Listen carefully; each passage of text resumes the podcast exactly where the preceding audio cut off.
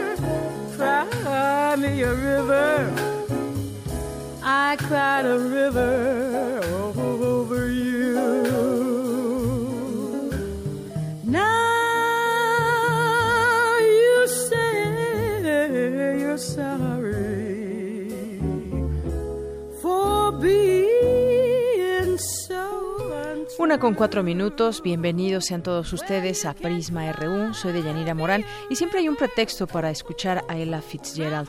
En esta ocasión recordamos su fallecimiento un 15 de junio de 1996, conocida como la reina del jazz, esta cantante estadounidense. Apenas el 25 de abril en estas frecuencias de Radio UNAM sonaba sonaba música de Ella Fitzgerald y parte también de lo que fue su historia musical. Hoy también la recordamos por el día de su fallecimiento aquí en Prisma RU.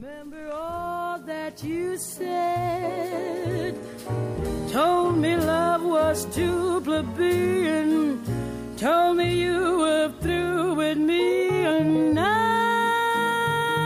you say, you say you love me. Well, just to prove you do,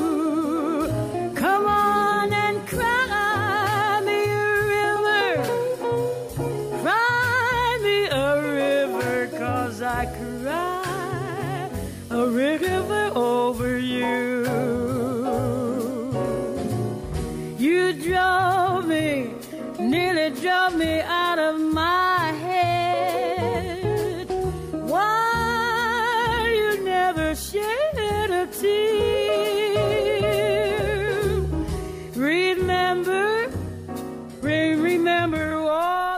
Bien, pues gracias por acompañarnos. Hoy estamos transmitiendo, como todos los días, en vivo aquí en la cabina de FM en el 96.1 y pues un día después de todos los festejos que hubo aquí en Radio UNAM por los 80 años.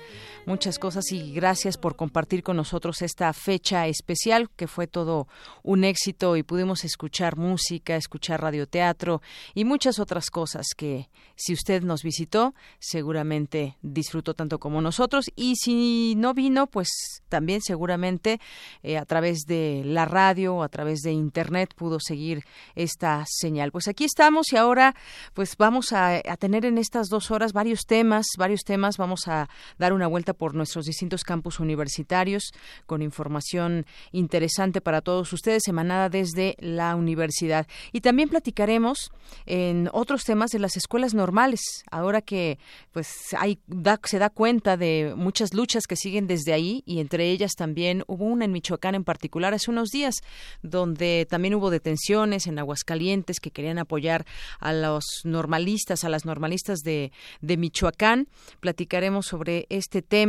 Eh, lo que sucede en estas normales y decía que fue un logro porque en esta en una de las escuelas normales se quería bajar la eh, la matrícula de 120 a 100 a 100 personas, a 100 mujeres, que en este caso es una normal de mujeres allá en Michoacán y se hizo ese logro, pero ya tendremos tiempo de platicar sobre este tema. También estaremos platicando sobre el arranque de los foros de análisis para la protección de periodistas. Aquí en su momento hemos platicado después de la muerte de Javier Valdés, muchas cosas se destaparon en este país para discutir el tema de la protección hacia los periodistas. Y desde ayer ya arrancaron estos foros, hoy continúan, platicaremos sobre el tema con Ana Cristina Ruelas. Y también más adelante Estaremos eh, platicando sobre otros temas. Hoy es el, jueves con la sección de arriba a los de abajo con mis compañeras Cindy Dulce, que hoy nos platicarán de los luchadores. Los luchadores ya, ya escucharemos, tendremos oportunidad de escuchar esta sección. Hoy también es día de Gaceta UNAM, este día jueves, y también estaremos eh, platicando con el rector de la Universidad Autónoma de la Ciudad de México, de la UACM, sobre pues la oferta también que tienen ahí, la oferta eh, educativa desde esta universidad. Y muchas otras cosas más, como todos los días, que le tenemos aquí en Prisma RU. Por lo pronto vamos a arrancar con nuestro resumen informativo. Portada RU.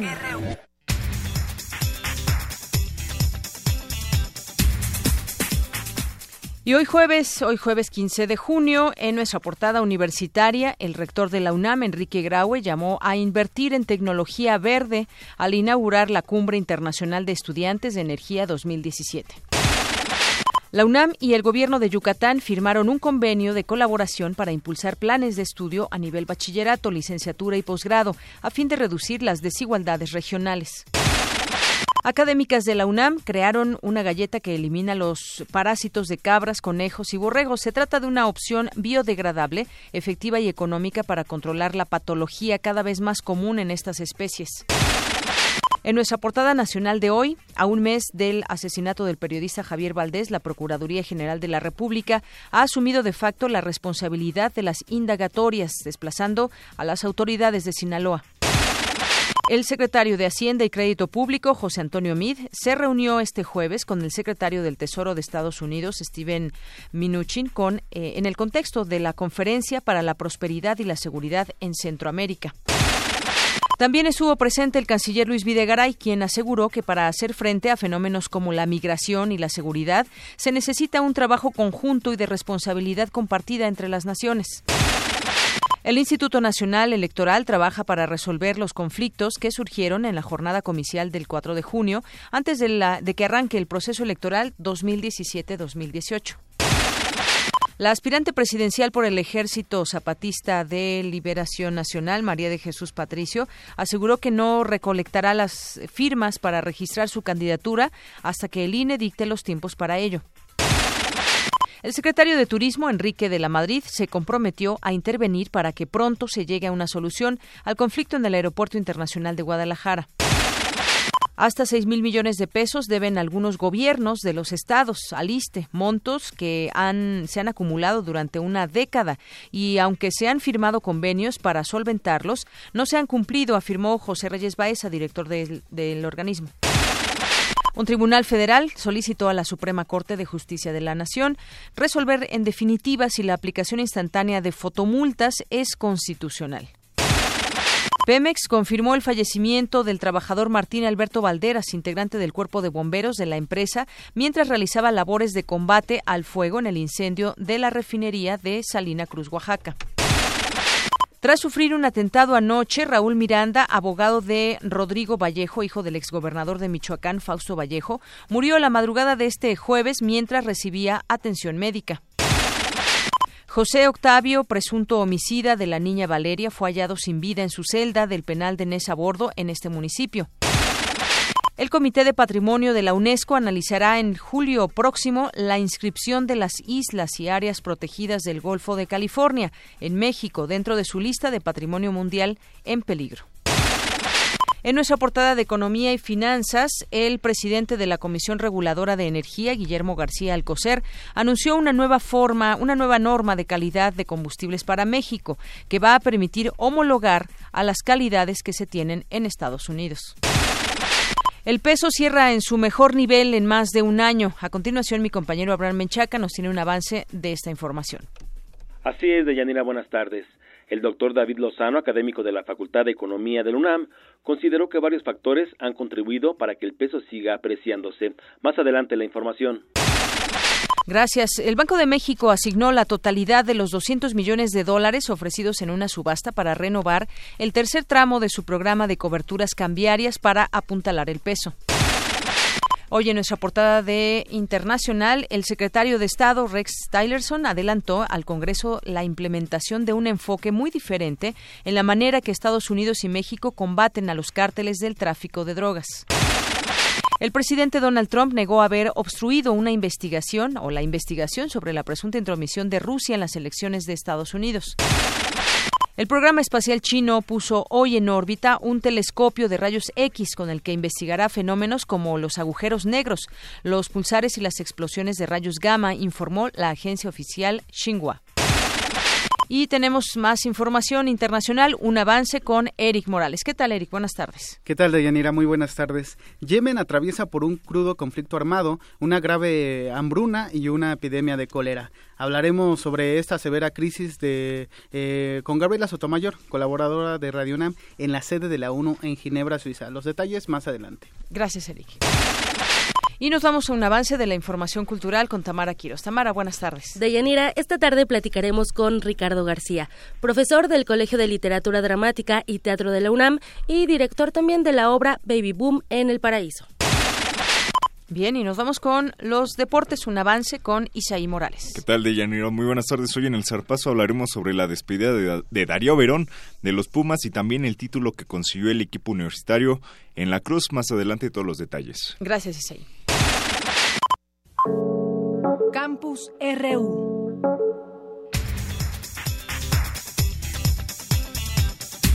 Bien, pues entremos a nuestro campus universitario. Me enlazo vía telefónica con mi compañero Jorge Díaz. Un gran porcentaje del Producto Interno Bruto se pierde por prácticas corruptas, según estimaciones del Banco Mundial y de la Organización de los Estados Americanos, por lo cual el rector Enrique Graue hizo señalamientos al respecto. Cuéntanos, Jorge, buenas tardes. ¿Cómo estás, Deyanira? Muy buenas tardes a todos. Entre el 9 y el 10% es este esta pérdida que se tiene del Producto Interno Bruto a causa de la corrupción. Dijo el rector Enrique Graue que se requiere garantizar la autonomía e independencia de los funcionarios responsables de combatir a este mal social y económico también, por supuesto. El rector Enrique Graue participó en la conferencia sobre el Sistema Nacional Anticorrupción y aseveró que este es el mejor de los esfuerzos que han hecho los mexicanos para erradicar estas prácticas en el país. El Palacio de la Autonomía fue la sede donde el rector se pronunció porque este sistema del que se tienen las expectativas más altas nos conduzca a una nueva cultura de justicia y honestidad. Escuchemos lo que dijo el rector. Sí, de la corrupción que tanto daño nos hace y que es motivo de oprobio nacional. La corrupción y la impunidad que nos anclan en el subdesarrollo y nos impiden progresar. Y el Sistema Nacional Anticorrupción representa el mejor de los esfuerzos que han hecho los mexicanos en la lucha por erradicar este tipo de prácticas en el país. Porque nos urge a la sociedad mexicana recuperar la confianza en las instituciones que imparten la justicia y así tener confianza en la igualdad de trato y del uso debido y escrupuloso de los recursos públicos. Y te voy a dar más ejemplos, más datos y estadísticas de Yanira, de acuerdo con el índice de percepción de corrupción, eh, que analiza a 176 países. México ocupó el lugar 95 en 2014 y el lugar número 123 en 2016, tomando en cuenta que el 176 es el más corrupto del mundo. La corrupción no solo implica la transferencia de recursos públicos en las cuentas de unos cuantos particulares, va más allá, dijo el rector, porque se manifiesta de diversas maneras y merma la seguridad, la calidad de vida eh, y que atenta contra la dignidad de los ciudadanos. De acuerdo al barómetro global de corrupción, el 61% de los mexicanos acepta haber pagado algún soborno a la policía y a más eh, y más del 50% reconoce haberlo hecho en con alguna autoridad del sistema judicial. Otro ejemplo es el de la el de la piratería, aunque la mayoría de los mexicanos reconoce que es una eh, que es negativa para el país.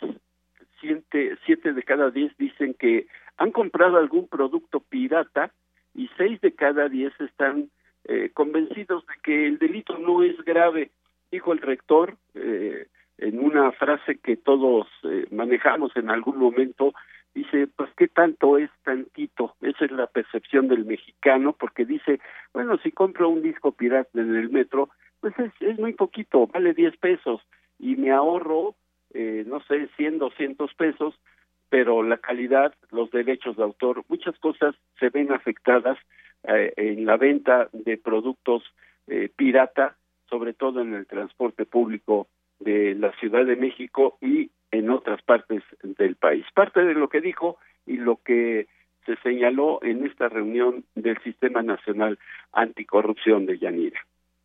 Muy bien, pues muchas gracias Jorge por esta información. Gracias a ti. Buenas tardes.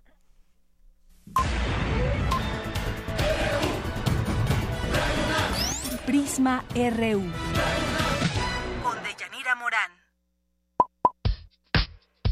Queremos conocer tu opinión. Síguenos en Twitter como arroba PrismaRU. Queremos escuchar tu voz. Nuestro teléfono en cabina es 55 36 43 39. Nacional RU.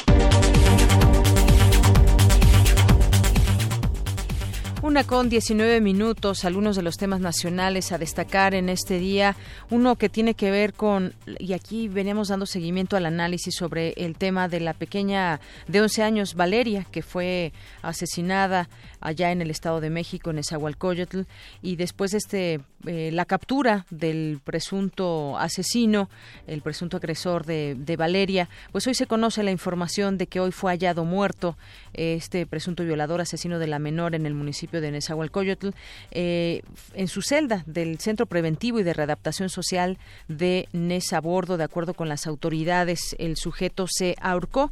Hay que recordar el pasado 10 de junio la Fiscalía del Estado de México informó sobre la detención de esta persona al ser señalado el responsable de asesinar a esta menor de edad. Ante este incidente, el padre de Valeria declaró ya ante los medios de comunicación que duda que sea eh, Octavio sea el verdadero responsable del ataque de su hija y mencionó que también la audiencia en donde se conocería si el detenido era agresor de su hija sería en unos en unos días. Bueno, pues siempre de pronto pueden surgir distintas dudas más cuando el proceso o el inicio, el arranque de las propias investigaciones estuvieron empañadas por el tema del tiempo, las horas que fueron eh, primordiales para tratar de ubicar a la menor porque se dio aviso a las autoridades pues ahí hay una falta que también se deberá de eh, investigar a las propias autoridades. Ese proceso está y bueno después hubo esta detención.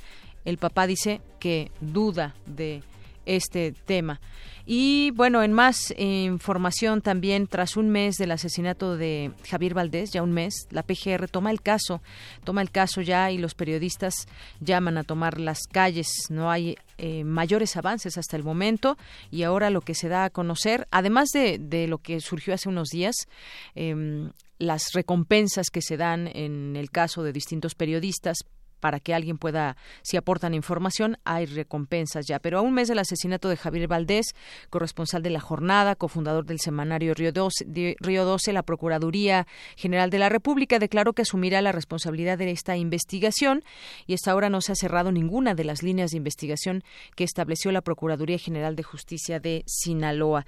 El titular de la Fiscalía Especial para la Atención de Delitos Cometidos contra la Libertad de Expresión eh, declaró que él tiene la responsabilidad de dar los resultados de esta indagatoria. Eso lo declaró el día de ayer y también dijo que el pasado el pasado 22 de mayo, las autoridades federales llevaron a cabo, sin la participación de los peritos locales, una primera diligencia pública de recreación del homicidio y de, igual forma, ante el primer mes del asesinato del periodista, eh, periodistas y activistas convocaron a la población también en la Ciudad de México y en otros estados a participar en manifestaciones con el objetivo de reclamar justicia en el caso. En la Ciudad de México, el recorrido está previsto desde el Palacio de Bellas Artes hasta las instalaciones de la Fiscalía Especial para la Atención de Delitos Cometidos contra la Libertad de Expresión a las 7 de la noche.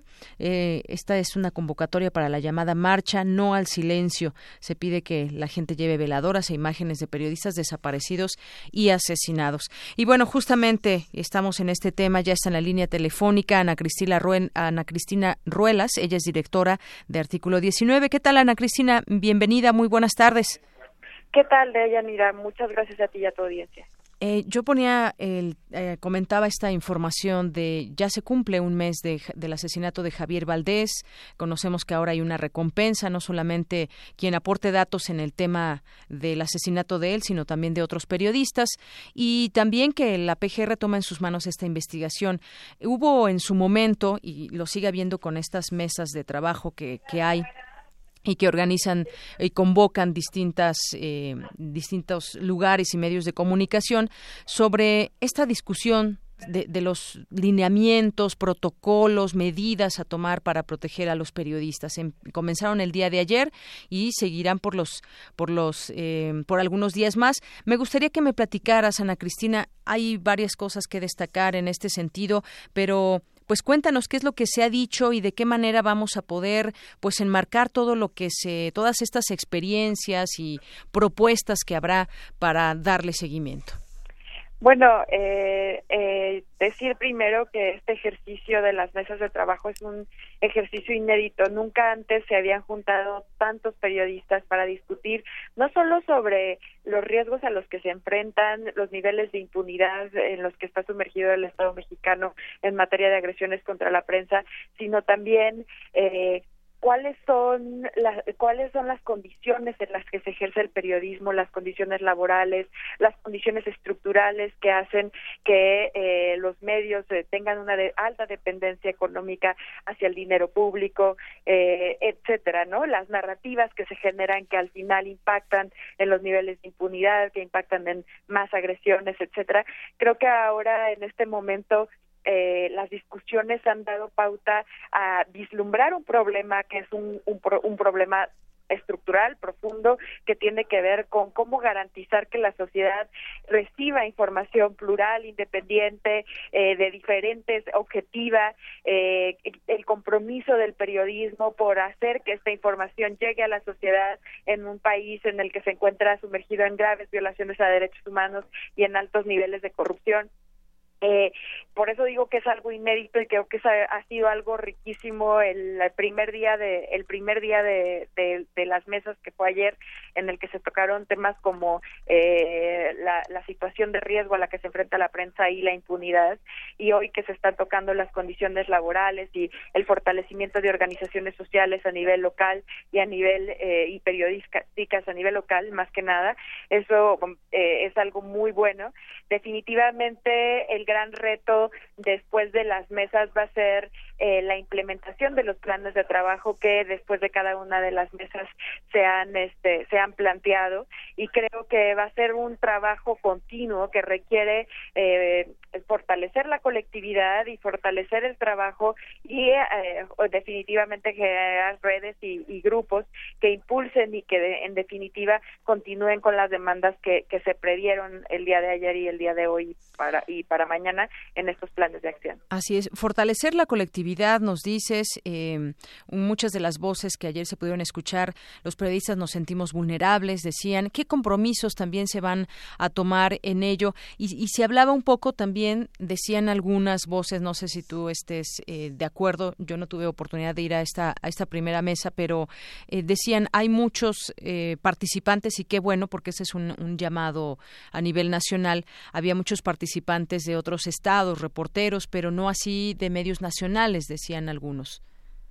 Sí, efectivamente, ah, hubo alrededor de 160 participantes, una muy buena convocatoria y lo más interesante es que todos estaban con la intención de trabajar, de generar planes de acción, de definir la ruta a seguir, de ponerse metas a un año, de cuáles son las demandas que se le tendría que exigir al gobierno, de cuáles son las acciones que desde los medios se tendrían que emprender para garantizar eh, menores niveles de riesgo y menor impunidad, eh, cuáles son las, las responsabilidades de los distintos actores sociales fuera de el marco gubernamental que tendría que se llevarse a cabo. Eh, como te digo, eh, creo que la riqueza que dieron las mesas, eh, por lo menos el día de ayer, vamos a ver los resultados del día de hoy, pero dan pauta a una serie de acciones muy puntuales, muy bien definidas, con un cronograma también bien definido, que requiere definitivamente la participación no solamente de periodistas, reporteros y, y organizaciones de la sociedad civil, sino también de lo involucramiento y la corresponsabilidad de los propios medios de comunicación y de el reconocimiento del gobierno de estas necesidades y de esta de estas legítimas exigencias para ser cumplidas y para seguir, eh, para, para perseguirse. ¿no? Así es, y, bueno, varios, varios eh, también puntos interesantes. Yo creo que es un, es un buen número, se habla de 50 medios de comunicación, nos decía más o menos 160 participantes que comparten también sus experiencias a la vez que también van eh, a emanar pues muchas propuestas, pero sobre todo también conocerse, saber quién es el que está informando, cuáles son las necesidades del reportero de Sinaloa, del reportero de,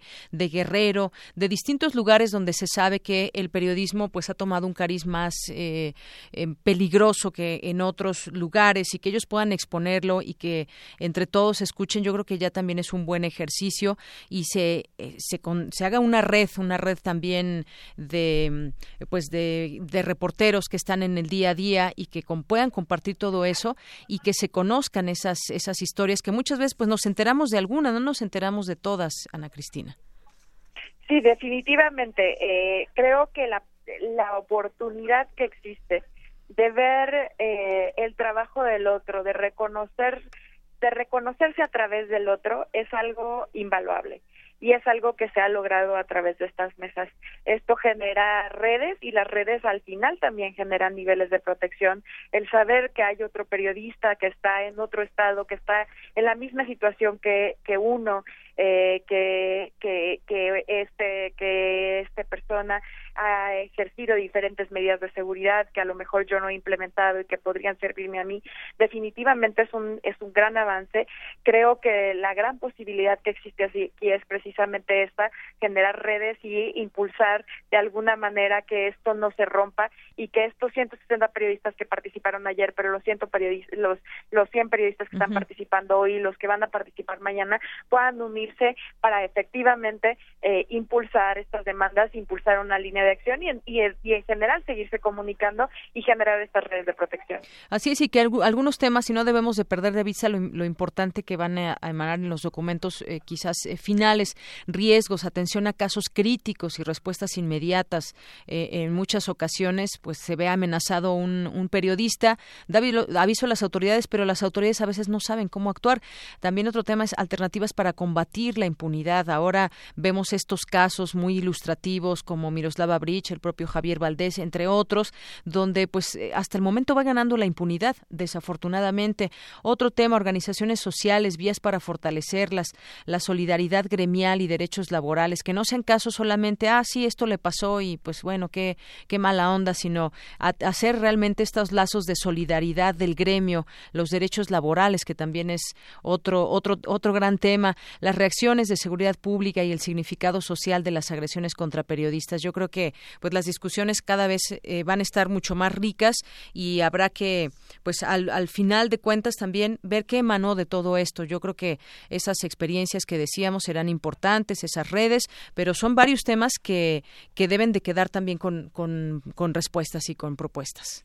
Efectivamente, yo creo que hay que estar muy pendientes de los resultados finales que serán públicos para todos y ver cómo aquellas personas que no participaron en las mesas pueden participar en el seguimiento y en los siguientes pasos para hacer eh, posible que esta agenda se convierta en un y genere un impacto real en el ejercicio periodístico y también en la información que como sociedad estamos recibiendo. Muy bien. Bueno, pues sí, también es buen momento para, para eh, seguir invitando a la gente. Pueden ir, eh, había un registro previo, pero también pueden acudir como, como oyentes muchos de los, de los reporteros, periodistas que no se hayan inscrito también. Así es, efectivamente.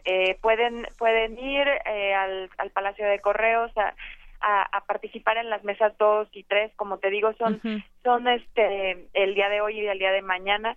Eh, creo que es algo muy importante decir que eh, pues que al final la riqueza de la pluralidad y, al final la metodología que se ha formado en estas mesas busca generar trabajo y este y pues generar un plan de acción. No es un no es un momento las mesas de trabajo no son para expresar la situación o los problemas que cada uno vive sino para ver cómo solucionar estos problemas y cómo generar un cambio muy bien, pues Ana Cristina Ruelas, muchas gracias por estar con nosotros, por compartir también parte de estas experiencias. Ahí está la invitación abierta y seguimos atentos al tema.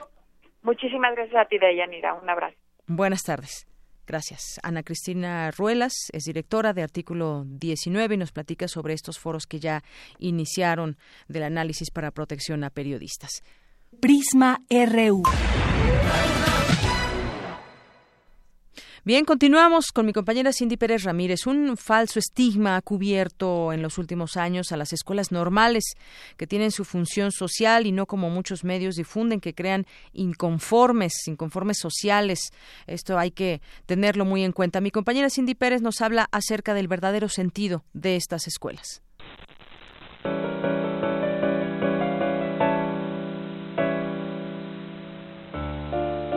Sembremos la semilla de la libertad en el campo virgen del corazón de los jóvenes.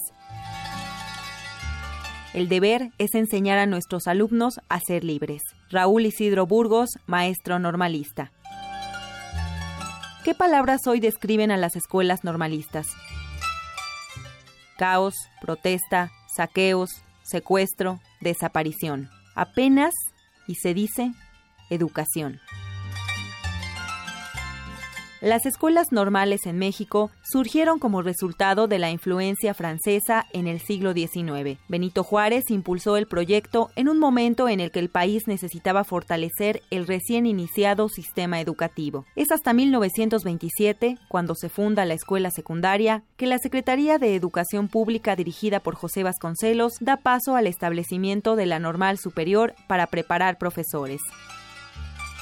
Pero mientras haya pobreza en este país, Mientras haya personas que hablan lenguas originarias, se requiere de una normal rural que prepare profesores para que vayan a trabajar con esos niños. Por eso se daban clases de agricultura, por eso se daban clases de desarrollo de la comunidad. El profesor era concebido también como un promotor de la comunidad. Cuando nos dicen hagan un plan de estudios único, pues no podemos poner materias de ese tipo eh, este, que son necesarias en las normales rurales, les tenemos que pedir inglés o, tecnologías. Me decían los estudiantes de Tiripetío, a ver, ¿para qué nos piden tecnologías si vamos a llegar a escuelas que a veces ni siquiera tienen luz? Con el cardenismo se forman las escuelas normales rurales, cuya función es el desarrollo comunitario. Y aunque el México agrícola desaparece cada vez más, las escuelas normales rurales siguen vigentes. Desde su fundación, las escuelas normales experimentaron con nuevos métodos pedagógicos. Por ejemplo, tenían anexadas una escuela primaria o secundaria para que los normalistas estuvieran al frente de un grupo de estudiantes. Es por ello que un plan nacional no responderá a las exigencias de cada una de ellas. De acuerdo con el investigador del Instituto de Investigaciones sobre la Universidad y la Educación, Ángel Díaz Barriga. Hay una gran ignorancia del papel de la escuela normal de la tarea que realiza la escuela normal en general. Ciertamente que se les ata de manos. Se ata de manos a las escuelas normales a decir tienen que seguir un plan de estudios nacional y no darles condiciones para que ellas elaboren su propio plan de estudios como cualquier facultad de educación. Pero son maestros que responden a una realidad del país. Eso, eso es lo que el sistema educativo y la reforma educativa de 2013 no entiende. Pero hay que, hay que empezar a pensar que no puede una normal rural tener el mismo plan de estudios que una normal urbana. Las normales y las normales rurales están atadas de manos. ¿El 68 será el responsable? Bien, continuamos. Muchas gracias por esta información, Cindy Pérez Ramírez. Y nos vamos a, vamos a escuchar, esta fue la primera parte, mañana escucharemos la segunda parte de las escuelas normales, que pues interesante conocer qué es lo que pasa en ellas y qué, cuál es su labor también social en este contexto nacional. Nos vamos ahora, ayer tuvimos la oportunidad de arrancar nuestra emisión con Margarita Castillo en vivo, como todos los días eh, comienza de manera grabada la estación abriendo sus transmisiones. Bueno, pues ayer Margarita Castillo lo hizo con nosotros en vivo y hoy vamos a escuchar eh, un regalo sí, un regalo, que es un cuento que ella escribió con motivo de los 80 años de Radio UNAM. Margarita Castillo, que está hecha de radio y que, como escribió en este libro que bueno, en este pequeño cuento que usted puede venir aquí a la estación y recoger un, eh, uno de ellos, como escribió Benito Taibo en una parte de su cuento, no del cuento, de la introducción para, para ver quién es Margarita Castillo, dice, luminoso ser hecho de radio por el persistente oficio de la memoria, por darnos la posibilidad de soñar contigo durante un rato. Vamos a escuchar radio en la voz de Margarita Castillo.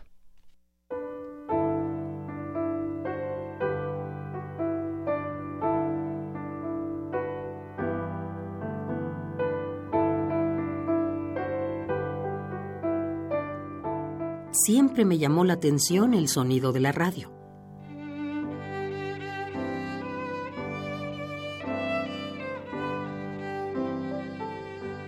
Cuando era chico, en el corredor de la casa con amplios ventanales, el que unía la sala con el comedor, había entre dos jaulas de pájaros y sobre una mesa de patas altas un radio.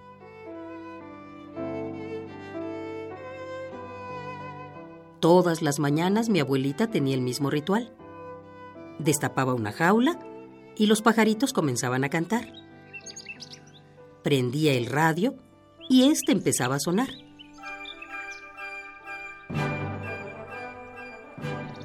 Y al final destapaba la segunda jaula. Entonces el pasillo se llenaba de sonidos.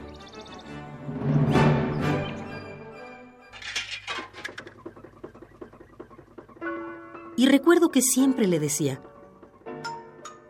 Abuelita, ¿por qué esta jaula nunca la destapas?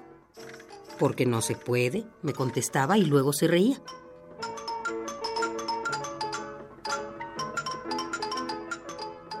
Abuelita, ¿por qué no me dejas ver a las personitas que están allá adentro? Porque se enojan, me respondía, y se volvía a reír. ¿Por qué? Volvía yo a la carga porque no quieren que las molestes. Y así hacen bien su trabajo. Ah. Y mientras tú escuches lo que dicen y disfrutes de la música, de grande vas a ser mejor persona.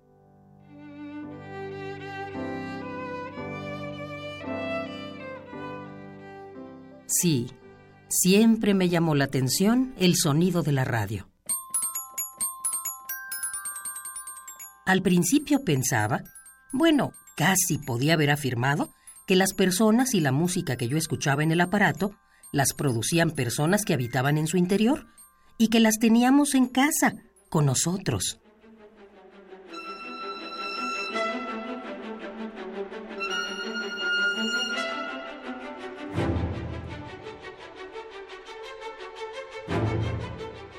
Después, cuando escuchaba la radio siendo un niño, había superado ya la idea tonta de que las personas que escuchaba en la radio eran chiquititas y pasé a la idea más sólida de que el sonido llegaba por el cable del aparato, el cual estaba conectado a la pared.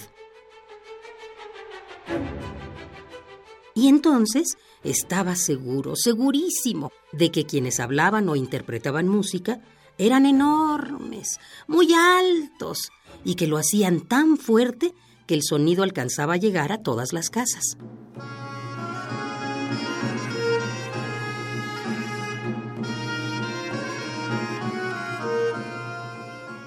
Siendo joven, me reía de buena gana recordando no solo la ingenuidad de mis explicaciones sobre el funcionamiento de la radio cuando era pequeño, sino de la risa de mi abuela. Sabía en ese entonces con certidumbre la verdad técnica, Sabía que el sonido era transformado en ondas, las cuales viajaban en todas direcciones desde el transmisor por el aire, y que esas ondas eran nuevamente transformadas en sonido por el aparato receptor, o sea, nuestro radio, a la hora en que uno lo encendía.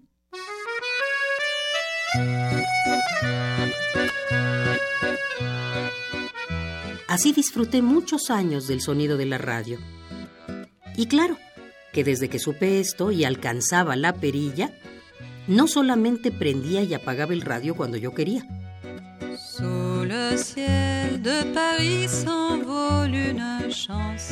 También le cambiaba la estación que ponía mi abuela, la cual oía antes sin la posibilidad de elección.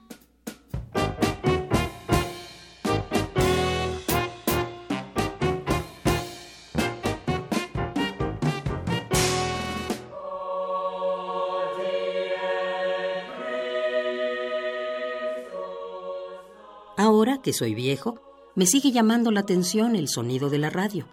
Y pienso, riéndome de mí mismo, que es igual de mágico el hecho de que el sonido se vuelva ondas y que viaje por el aire y que cuando uno prenda su radio, esas ondas nuestro aparato las atrape y las vuelva palabra o música nuevamente, que la mágica idea que yo tenía cuando era chico de que personas muy grandes hablaran o tocaran muy fuerte para que el sonido llegara hasta nuestra casa por el interior de un tubito.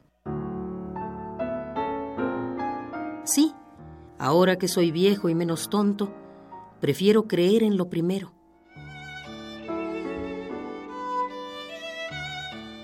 En mi mágica idea de que todo lo que escucho lo producen personitas que habitan en el interior de mi radio, que por cierto es el mismo de mi abuela.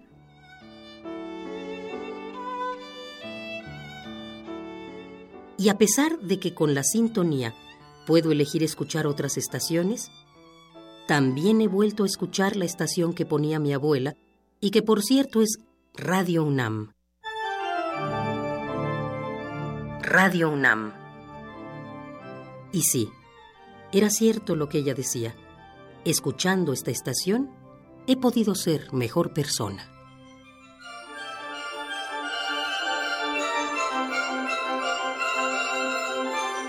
Gracias, Margarita Castillo, por ser parte tan importante de esta radio. Y pueden descargar este cuento que acaban de escuchar desde eh, http dos puntos, diagonal diagonal www.radiopodcast.unam.mx, diagonal podcast, diagonal audio, diagonal 10845. También lo vamos a compartir en nuestras redes sociales.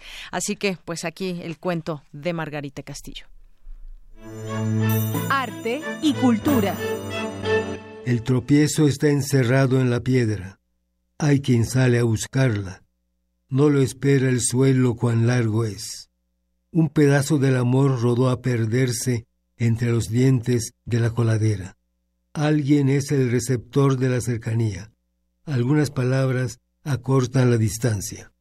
Se levanta el caído y se va sin saber que nadie lo aceptará roto, ni dando el beso en prenda. Buenas tardes, Deyanira, y muy buenas tardes, auditorio. Escuchamos el poema Tropiezo en voz de Raúl Renán, considerado como el patriarca de la poesía visual en México. En su honor se instituyó el Premio Nacional de Poesía Experimental en 1998. Egresado de la Facultad de Filosofía y Letras de la UNAM, también fue miembro del Sistema Nacional de Creadores de Arte y lamentablemente el poeta, narrador, ensayista y editor falleció la madrugada de este miércoles 14 de junio a los 89 años de edad en la Ciudad de México. Eh, los invitamos a escuchar parte de su legado en la página de Descarga Cultura. Ahí encontrarán poemas que Raúl Renán grabó en estos en los estudios de aquí de, de Radio UNAM bajo la dirección de Eduardo Ruiz Sabiñón. En otra información, hoy por la noche, la Orquesta Sinfónica del Instituto Politécnico Nacional ofrecerá un concierto que incluye la suite Pulcinella de Stravinsky, Los solistas Clara Stern y César Lara ejecutarán el homenaje a Lieja de Astor Piazzolla con David Handel como director invitado. La Orquesta Sinfónica estrenará una pieza del maestro Ulises Gómez Pinzón. Él es violinista de la orquesta del IPN desde hace 35 años y también es profesor de la Facultad de Música de la UNAM. En entrevista eh, comentó que su pieza titulada Canek hace alusión al guerrero maya, a la danza en su honor al cielo nocturno y a los elementos de la naturaleza. Escuchemos lo que dijo a estos micrófonos el maestro Gómez Pinzón sobre este poema sinfónico que emplea algunos instrumentos prehispánicos como el tucul, la ocarina y la sonaja.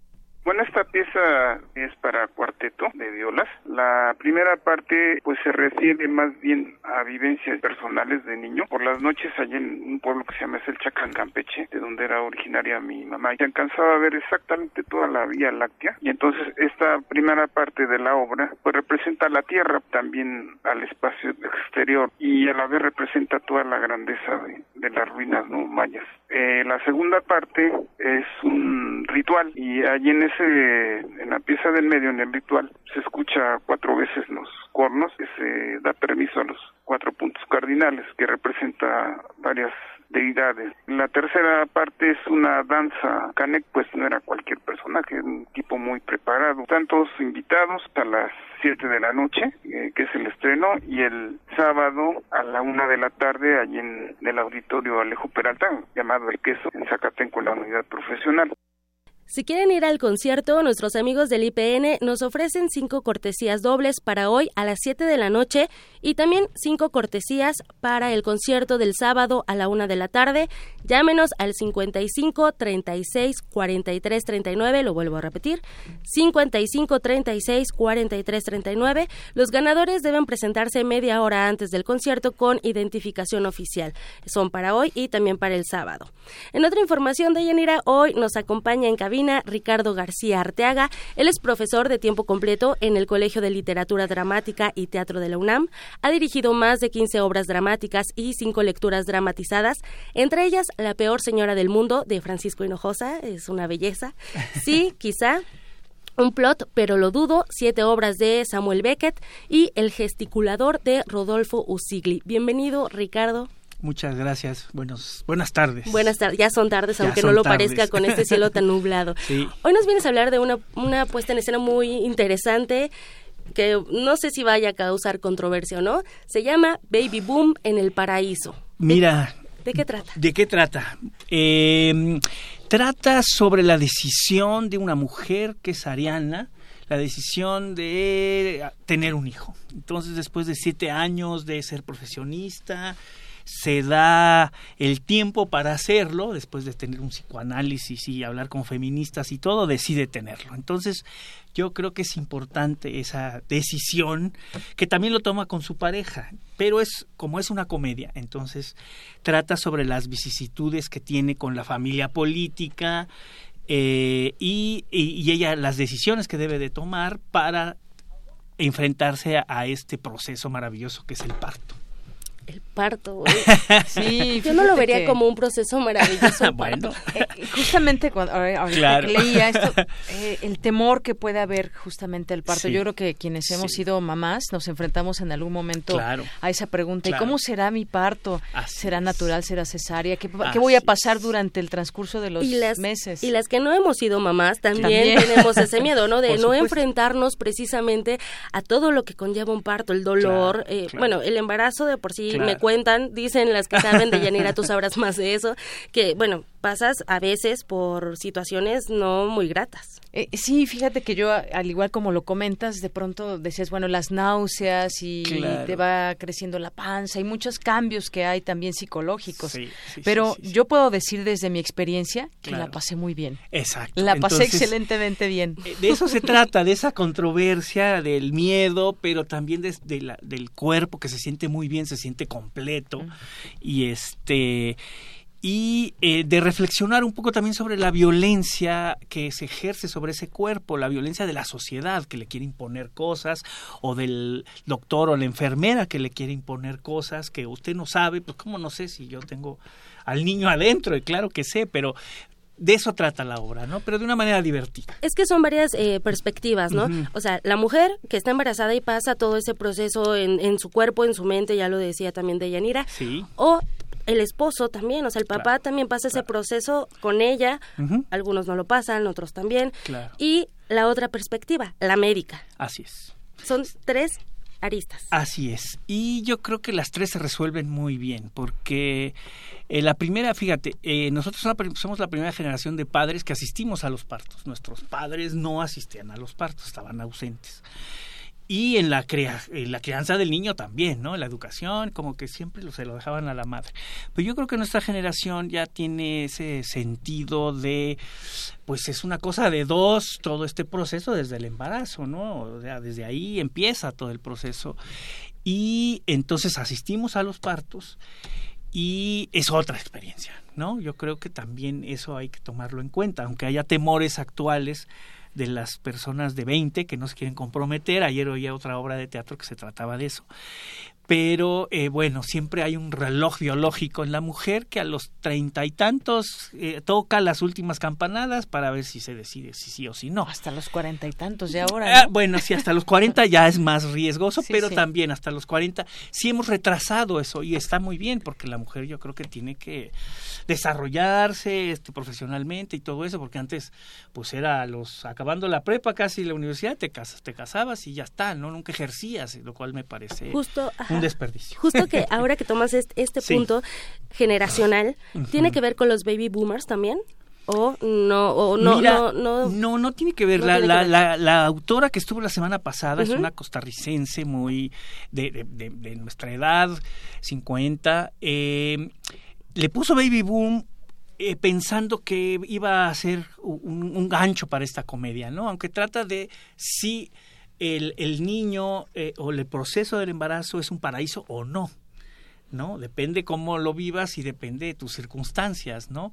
Puede ser un paraíso o puede ser lo contrario. Entonces ella le puso ese nombre, no tiene que ver nada con los con de la posguerra ni nada. Y este y ya le, le reclamé que nos puso en un problema y ella lo reconoce. Pero bueno, la obra se llama así desde el 96 y la tuvimos y la sacamos en una antología de teatro latinoamericano que yo doy clases de teatro latinoamericano en la facultad en el colegio de teatro y es muy interesante verla puesta en escena, ¿no? De hecho, ya se ha presentado también en otros países esta obra. Sí, esta obra, bueno, eh, la autora, que también es actriz, poeta, ella la dirigió y ella, bueno, la dirigió a alguien más, a ella, pero es un unipersonal. Eh, y ella eh, obtuvo un premio por esta obra después de dramaturgia y primero de actriz, ¿no? Se ha presentado en España, en Venezuela, en Chile, en Argentina, en Estados Unidos y ahora está en México. Entonces, muy bien, háblanos un poco del elenco. ¿Quiénes participan en esta obra? Mira, eh, son dos extraordinarias actrices, que es eh, Tania González y Abelina Correa. Y también Rodrigo García, que hizo la música, también hace otros personajes en vivo eh, desde el micrófono. ¿No? Hace la enfermera, hace el doctor y la, ellas hacen ocho personajes también. Entonces, este es muy rápida la, la, la, la, narración, es minimalista la puesta en escena, pero funciona muy bien. Bueno, lo importante del teatro es eso, ¿no? O sea, no necesitas tanta escenografía para, para llevarnos a la imaginación y adentrarnos también y muchas veces llevarnos a la reflexión. Así es. Muy bien, Deyanira, no sé si quieras hacer una pues, pregunta. A mí el tema un poco consternada.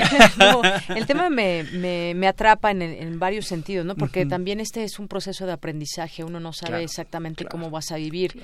Lo, lo mencionaban. A veces suele suceder que, que tú piensas que es un buen, que puede ser algo muy padre, pero y puedes conocer el, el cielo, pero en otro momento puede ser un poco tortuoso cuando algo sale mal durante el embarazo, cuando tienes una amenaza de aborto, cuando eh, pues van sucediendo cosas que te da, por ejemplo, eh, la preeclampsia cuando vas a, tener el parto, diabetes y muchas otras cosas, ¿no? Entonces, yo creo que sí esto de la planeación, digo, es, sería lo ideal, pero y también los hombres muchas veces padecen lo que las mujeres están pasando o las mujeres no nos toca, a mí nunca me pasó tener náuseas, pero a mi esposo sí, por afortunada Claro, por la saliva saliva se pasa. Exacto, por, la saliva se pasa y... Hay una participación de, la pareja en todo el proceso, ¿no? Y es una decisión muy importante, o sea, yo lo veo desde otra perspectiva, otra generación, yo no soy madre, pero también lo veo, eh, ¿qué, mundo les estás dejando a las siguientes generaciones? O sea, ¿qué estás haciendo bien o qué estás haciendo mal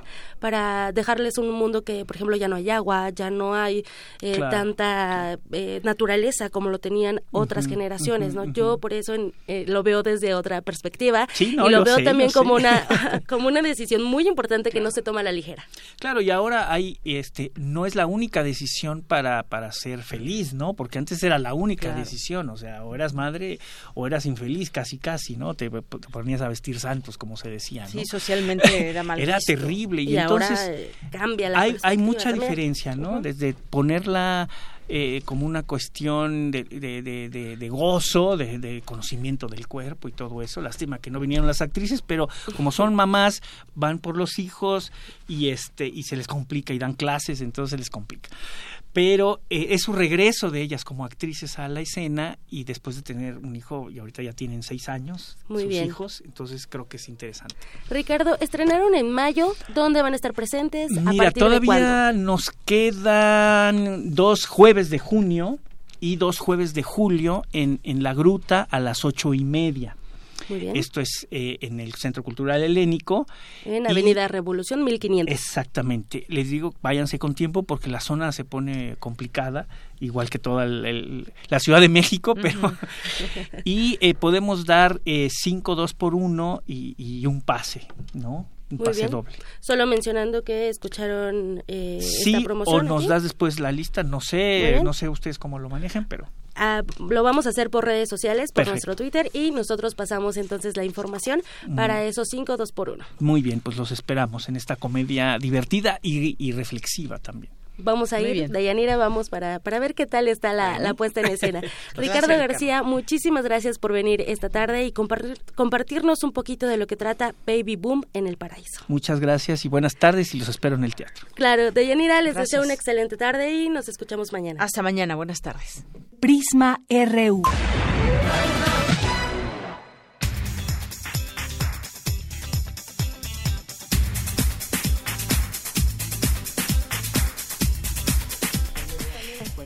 Es la una con 59 minutos. Vamos ahora con el resumen de esta primera hora de Prisma RU con Ruth Salazar. Ruth, buenas tardes. ¿Qué tal, Leyanira? Buenas tardes. Este es el resumen. En la primera hora de Prisma RU hablamos con Ana Cristina Ruelas, directora de Artículo 19, sobre las mesas de trabajo organizadas por Agenda de Periodistas esto genera redes y las redes al final también generan niveles de protección. El saber que hay otro periodista que está en otro estado, que está en la misma situación que uno, esta persona, ha ejercido diferentes medidas de seguridad que a lo mejor yo no he implementado y que podrían servirme a mí, definitivamente es un, es un gran avance. Creo que la gran posibilidad que existe aquí es precisamente esta, generar redes y impulsar de alguna manera que esto no se rompa y que estos 170 periodistas que participaron ayer, pero los los 100 periodistas que están participando hoy, los que van a participar mañana, puedan unirse para efectivamente eh, impulsar estas demandas, impulsar una línea de acción y, y en general seguirse comunicando y generar estas redes de protección. Quédense con nosotros. En la segunda hora de Prisma RU hablaremos con el doctor Vicente Hugo Aboites Aguilar, rector de la Universidad Autónoma de la Ciudad de México, sobre su oferta académica. De Yanira, hasta aquí el resumen. Gracias, Ruth. Muy buenas tardes. Vamos a hacer un corte, ya son las 2 de la tarde. Regresamos con más información aquí en Prisma RU. Prisma RU. Un programa con visión universitaria para el mundo. Náhuatl, Mixteco, Maya, Celtal, Tzotzil, Zapoteco, Otomí. Las lenguas originarias de México reunidas en un espacio de interculturalidad. Calme Cali. Calme Cali. Acompáñanos a conocer las diferentes culturas indígenas de nuestro país en voz de sus hablantes. Todos los jueves a las 10 de la mañana. Retransmisión domingo 15:30 horas. Por el 96.1 de FM. Radio UNAM. Ingredientes para hacer la pócima de la diversión. Ancas de rana intrépida. Ratones de laboratorio. Plumas de desarrollo creativo. Mm, medio litro de carcajadas. Y listo. Revolvemos todo y decimos... ¡Hocus Pocus! Hocus Pocus, la revista de los peques y no tan peques. Todos los sábados de las 10 a las 11 de la mañana por el 96.1 de FM. Diviértete aquí en Radio UNAM.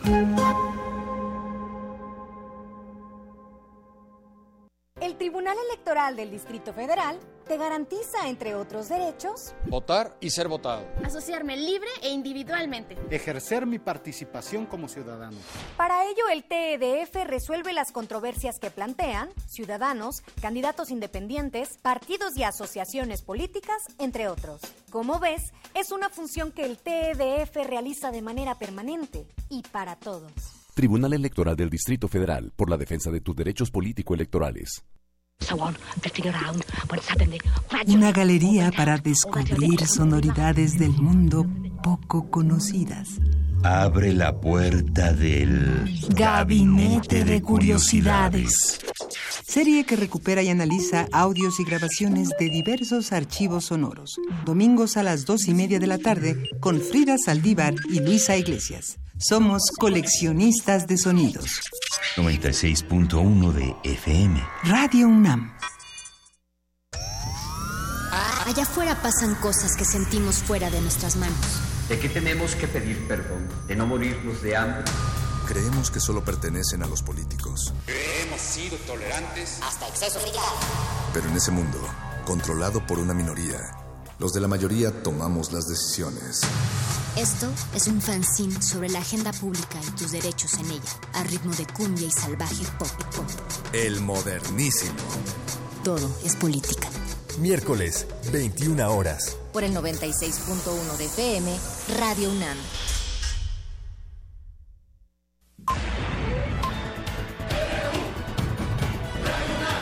Prisma RU. Queremos conocer tu opinión. Síguenos en Twitter como arroba PrismaRU. Para nosotros, tu opinión es muy importante.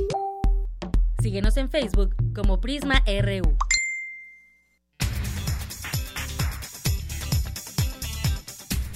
Son las 2 de la tarde con cuatro minutos. Gracias por seguir en sintonía del 96.1 de FM de Radio UNAM y vamos a seguir en nuestros campus universitarios, pero hoy también vamos a vamos a estar en otro campus que es eh, la Universidad Autónoma de la Ciudad de México, porque hoy nos acompaña su rector, el doctor Vicente Hugo Aboites Aguilar, rector de la Universidad Autónoma de la Ciudad de México. Él es licenciado en filosofía y tiene un doctorado en educación por la Universidad de Harvard. Su trayectoria como profesor ha sido principalmente en la Universidad Autónoma Metropolitana. Fue asesor de los eh, diálogos de minería entre el Consejo General de Huelga y las autoridades de la UNAM en 1999 y el año 2000 y desde 1996 ha participado en el movimiento de estudiantes rechazados en la, en la Ciudad de México. Actualmente es rector de la Universidad Autónoma de la Ciudad de México, como les comento.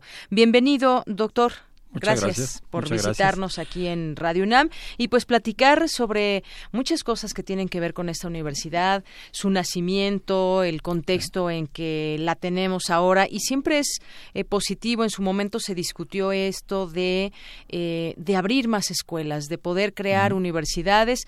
Yo quisiera que pues nos haga un balance, un análisis de lo que ha sucedido en todos estos años con, en la Universidad Autónoma de la Ciudad de México. Muy bien, cómo no. En primer lugar, muchas gracias. Eh, muy buenas tardes. Y una felicitación, 80 años. Eh, no es como el tango, pero es apenas un poco más. Así es. Y este 80 años de radio eh, UNAM, pues es, es una cosa muy buena para el país. claro. Desde hace muchos años ha sido una estación que es referente. Pues muchas gracias a, todos los que forman parte de Así es, así es. felicitaciones. Es un, es un gran logro que además cada vez está mejor. Así que es un patrimonio de todos, todos eh, en la ciudad. Pues muchas gracias, doctor. Y bueno, pues la Universidad Autónoma de la Ciudad de México es una universidad que a mi juicio recoge mucho de lo que ha ocurrido en este siglo universitario. Eh, recoge la autonomía, que la Universidad Nacional fue pionera en eso, recoge la idea de que los eh, eh, funcionarios deben ser nombrados por el Consejo Universitario, por la comunidad.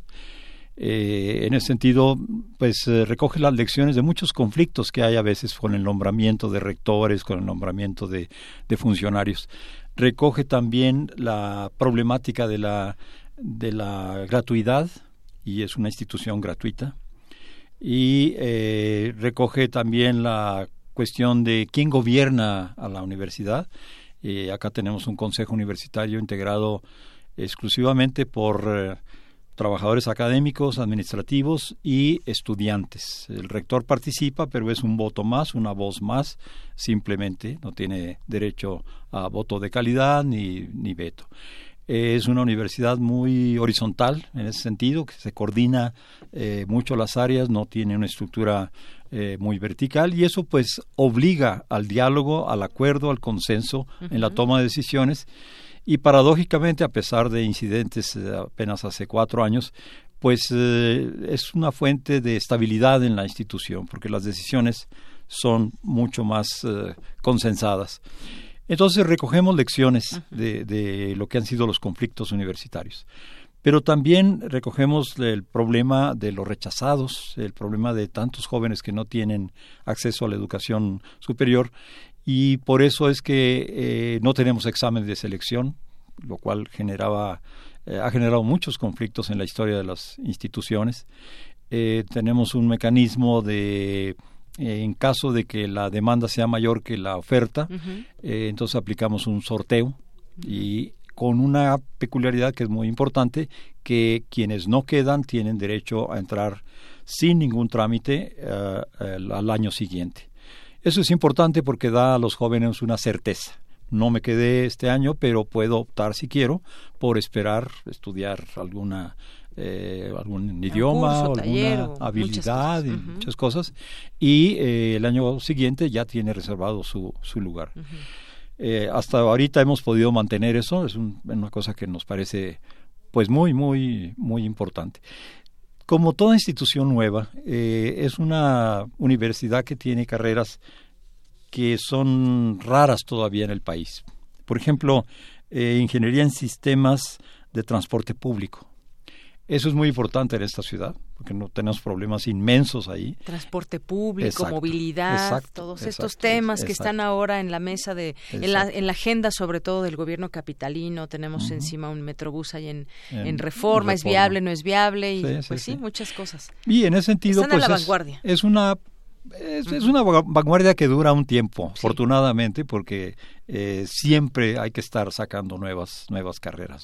¿Con cuántas carreras cuenta en total? Eh, son 19 carreras, pero en este momento se están abriendo nada más 15 porque las otras, eh, perdón, 18 carreras, se abren 15 porque las otras tres se abrieron en, en enero. Fue el periodo de inscripción, entonces ya no, no se hace este, esta convocatoria para esas carreras, no se, no se incorpora pero tenemos también carreras como por ejemplo la de creación literaria, filosofía e historia de las ideas, y una que me parece particularmente interesante es la de promoción de la salud.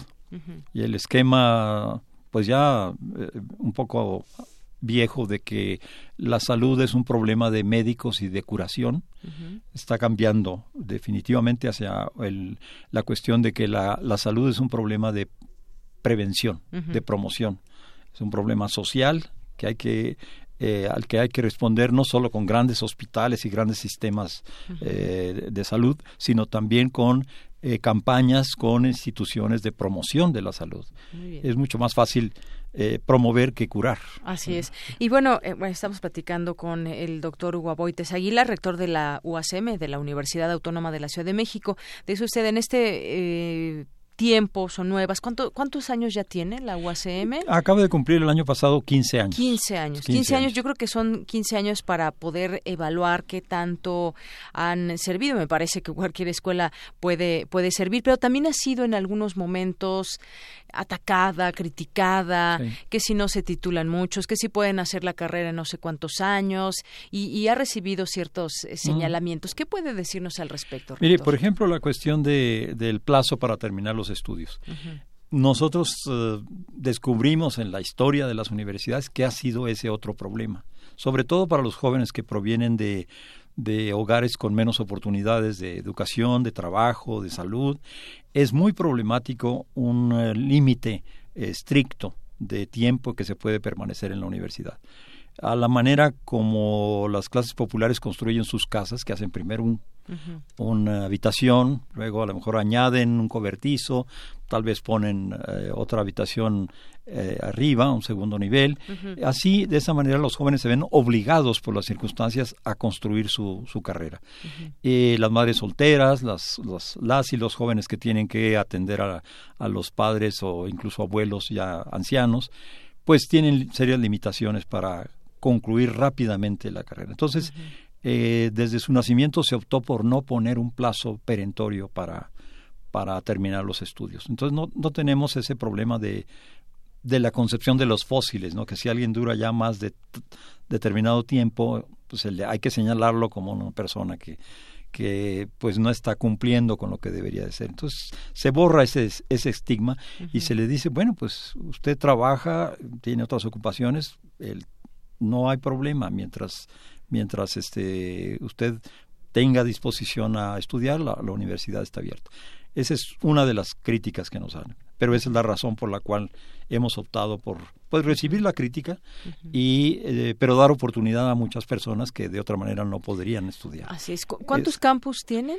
En este momento son cinco, y dos en perspectiva, el de Magdalena Contreras y el de Milpalta. Tenemos otro en Cuautepec, eh, del Valle, eh, Centro Histórico, San Lorenzo Tezonco y Casa Libertad allá por los Reyes La Paz. Todos en zonas periféricas, excepto, excepto la, del, Valle. Exacto, sí, sí. Y, que en su momento hay que recordar también la, la necesidad, cómo surgieron estas, estos campus, esta, esta UACM en, en su momento y pues atendió necesidades que están ahí permanentes. Eh, se hablaba de que muchas veces pues no se tiene toda esa capacidad de tener a todas las, toda esa demanda de estudiantes que quieren entrar a, a la universidad y entonces hay, hay distintas opciones. Una de ellas también es la propia UACM que pues eh, cuánto más o menos es la matrícula eh, estamos eh, hablando 18 mil. 18 mil estudiantes, 18 carreras 19 me dice eh, 18 carreras y las que nos comenta que están ahí por entrar. Y, y bueno pues es un, es una opción que a, a 15 años yo decía pues ya se puede hacer más o menos un balance de lo que y de lo que es de lo que tenemos al momento y de lo que viene. Cómo ve cómo ve el rector de la UACM a futuro a lo mejor a mediano, largo plazo esta institución? Bueno, yo creo que una cosa muy clara es que frente a una ciudad enorme como es esta, frente a cerca de 200 mil jóvenes que cada año pues andan de un lado a otro buscando un lugar en la educación superior, esta universidad autónoma de la Ciudad de México pues tiene que crecer. Es, es una es un mandato social perentorio el que tiene y además eh, la ley misma de la universidad plantea que debe atender las necesidades sociales. No, no está pensada como una universidad eh, pequeña, eh, a lo mejor muy reflexiva, sino amplia. Ahí, ahí me meto para hablar de, de la calidad. ¿Qué nos puede decir de la calidad de, eh, de, la opción educativa que hay en la UACM? Bueno, mire, tenemos primero el juicio externo. Hay varios de estos clasificaciones, rankings, les llaman. Sí, donde de alrededor de mil universidades que hay en el país, la, la, la UACM está en el lugar 49, por ejemplo. Entonces, estamos suficientemente cerca, digamos, de las eh, mejores universidades del país, de acuerdo con esos criterios, que son a veces muy, eh, pues muy particulares, ¿no? Pero, por ejemplo, tenemos eh, alrededor de 85% de, las, uh, de los docentes y las docentes eh, de tiempo completo. Eso significa que hay mayor atención a los estudiantes, mucha más uh, discusión académica, hay la posibilidad de, de innovar, de sacar nuevas uh, carreras, porque la planta docente, reflexiva, académica de la institución está, está ahí constantemente. Eso es un elemento muy importante. Uh -huh. Los estudiantes pueden tener mucho más acompañamiento. Eso es importante. La otra cuestión es que es una planta relativamente joven. Uh -huh. Es una planta eh, en su gran mayoría de, con nivel de maestría y doctorado. Pues porque el mercado de, eh, eh, digamos, de la fuerza de trabajo intelectual está muy deprimido y entonces los hay muchísimos doctores, maestros que no tienen trabajo. Y la universidad de alguna manera ha aprovechado esa circunstancia para abrir las puertas ahí y, sí, tenemos esa. Bien, nos llama Armando Cruz y nos dice que si podemos hablar un poco de las carreras que se imparten, tocábamos el tema hace unos momentos, nos dice que si imparten antropología o alguna relacionada. Mm, mire, lo, voy a leer el, el, catálogo de carreras, arte y patrimonio cultural, ciencia política y administración urbana, eh, ciencias sociales, comunicación y cultura, creación literaria, derecho, filosofía e historia de las ideas, historia y sociedad contemporánea, ingeniería en sistemas electrónicos y de telecomunicaciones, ingeniería en sistemas electrónicos industriales, ingeniería en sistemas de transporte urbano, ingeniería en software, ingeniería en sistemas energéticos, modelación matemática, promoción de la salud. Estas son las 15 que están eh, convocándose en este, en este momento.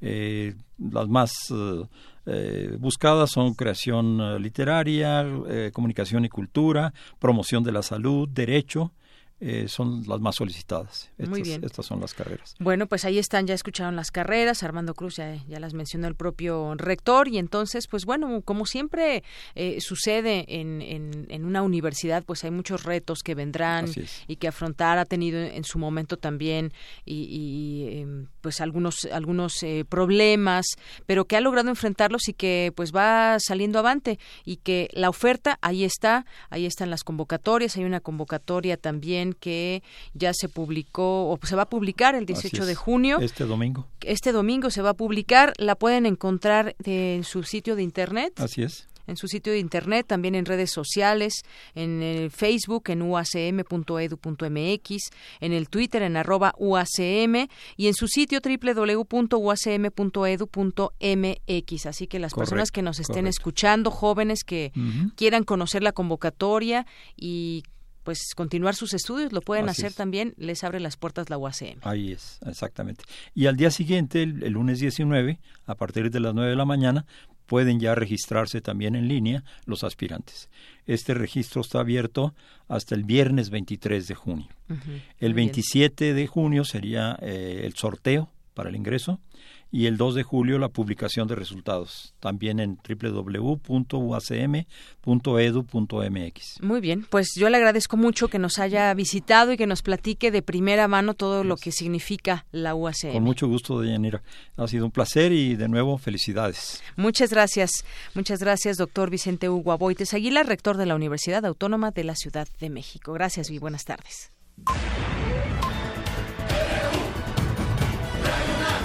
Prisma RU. Con Deyanira Morán. Queremos escuchar tu voz. Nuestro teléfono en cabina es 55 36 43 39. Para nosotros, tu opinión es muy importante. Síguenos en Facebook como Prisma RU. Queremos conocer tu opinión. Síguenos en Twitter como arroba PrismaRU. Prisma RU. Un programa con visión universitaria para el mundo. Continuamos, son las 2 de la tarde con 20 minutos. Vamos a otros temas. ¿Ya vieron o escucharon hablar del autobús transfóbico? Pues sí, el odio viaja en autobús. El Consejo Mexicano de la Familia impulsó la llegada de un transporte que en su imagen rechaza la diversidad sexual. Cuéntanos, Ruth Salazar, buenas tardes. ¿Qué tal, Deyanira? Buenas. Te informo que un autobús que proclama un discurso contra la ideología de género comenzó ayer miércoles un recorrido por las calles de la Ciudad de México, como hizo la plataforma ultracatólica Hazte Oír hace unos meses en España, con un mensaje contrario a la transexualidad. Dejen a los niños en paz, con mis hijos no se metan, reza el autobús color naranja. En un comunicado publicado por el Consejo Mexicano de la Familia, los organizadores explicaron que el autobús de la libertad aboga por el derecho primario de los padres a educar a sus hijos conforme a sus convicciones morales y religiosas. Esta iniciativa llega a México de la mano de entidades como el Consejo Mexicano de la Familia y cuenta con el respaldo de decenas de asociaciones, entre ellos la Arquidiócesis de Jalapa. Las críticas y el descontento no han tardado en llegar. Para la investigadora de la UNAM y miembro de la Fundación Arco Iris, Gloria Careaga, estas iniciativas solo crean confusión y animadversión a los derechos conquistados al utilizar ellos algunos argumentos centrados principalmente en la infancia, pues generan temor y, rechazo de parte de la población y yo creo que eso es lo que ellos están buscando. Nosotros lo que hemos visto es que esta iniciativa aparentemente está en contra de la homosexualidad o de las transformaciones de género que hacen las personas trans, pero si nosotros miramos el discurso al final están realmente atentando contra los derechos de las mujeres principalmente y, y en algunos casos con respecto a la identidad de género, a las leyes de identidad de género.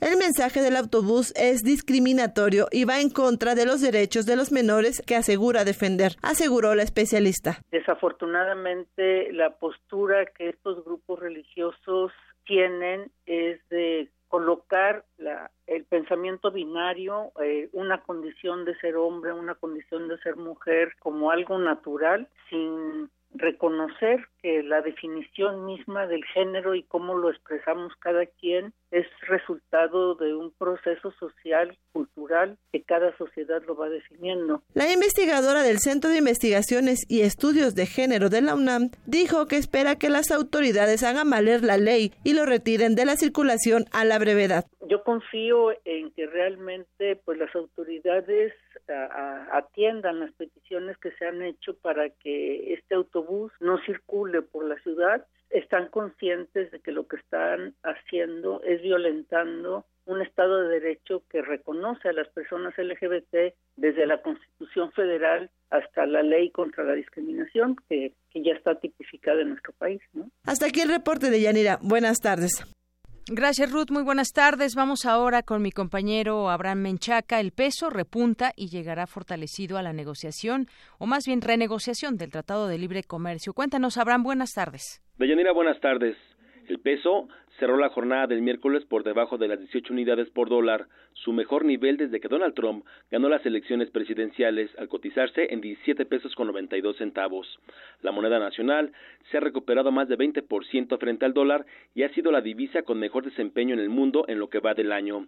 El doctor David Lozano, académico de la Facultad de Economía del UNAM, consideró que varios factores han contribuido para que el peso siga apreciándose. Yo creo que después de la historia de Donald Trump en la elecciones en Estados Unidos, se creó un clima de incertidumbre muy grande, lo que ocasionó que hubiera mucha especulación en torno al peso y bueno, llegamos a ver niveles récord de peso, ¿no? Y en esta perspectiva lo que estuvo alimentado porque pues, las noticias de la economía no iban bien, había inflación, había una revisión de los precios de la gasolina. Había todo un clima de incertidumbre que se dio al iniciarse el año y que poco a poco se ha ido aclarando a través de los meses. Eh, primero, bueno, los precios de la gasolina prácticamente se han estabilizado. Esto, bueno, da certidumbre a la economía. Después, eh, el crecimiento de la economía ha sido mejor de esperado. Ha habido regreso de capitales del extranjero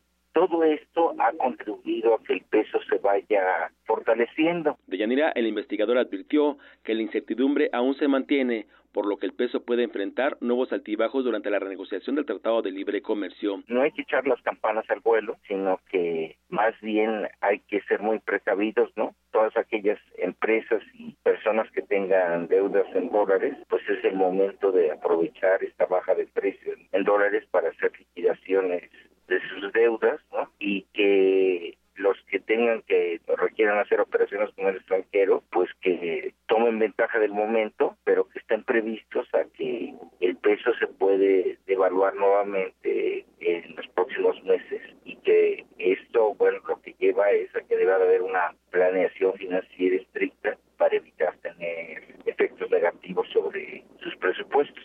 De general la información que tengo. Buenas tardes. Gracias, Abraham. Muy buenas tardes. Prisma RU. Continuamos, son las 2 de la tarde con 26 minutos y entre otros temas también para compartir con ustedes temas nacionales y en donde pues hace unos momentos leía también sobre lo que se va descubriendo de las cuentas públicas de los estados de la República Mexicana, cómo es que se va el dinero, cómo es que de pronto nadie se da cuenta o se dan cuenta pero no pasa nada. Un papel muy importante es el que hace la Auditoría Superior de la Federación, por ejemplo, y hoy se revelan notas como esta. Denuncian a exfuncionaria del gobierno de César Duarte, estamos hablando de Chihuahua, que desvió, o cómo se pueden desviar en ese país, 246 millones de pesos. Se han desviado más, claro. Si nos ponemos a pensar en Javier Duarte, pues han sido miles de millones de pesos, igual con Borja en Quintana Roo. El caso es que hoy se da a conocer que la Fiscalía de Chihuahua declaró eh, ayer que Carla Areli, quien fuera directora administrativa de la Secretaría de Educación, Cultura y Deporte durante la administración de César Duarte, participó en un desvío de hasta 246 millones de pesos.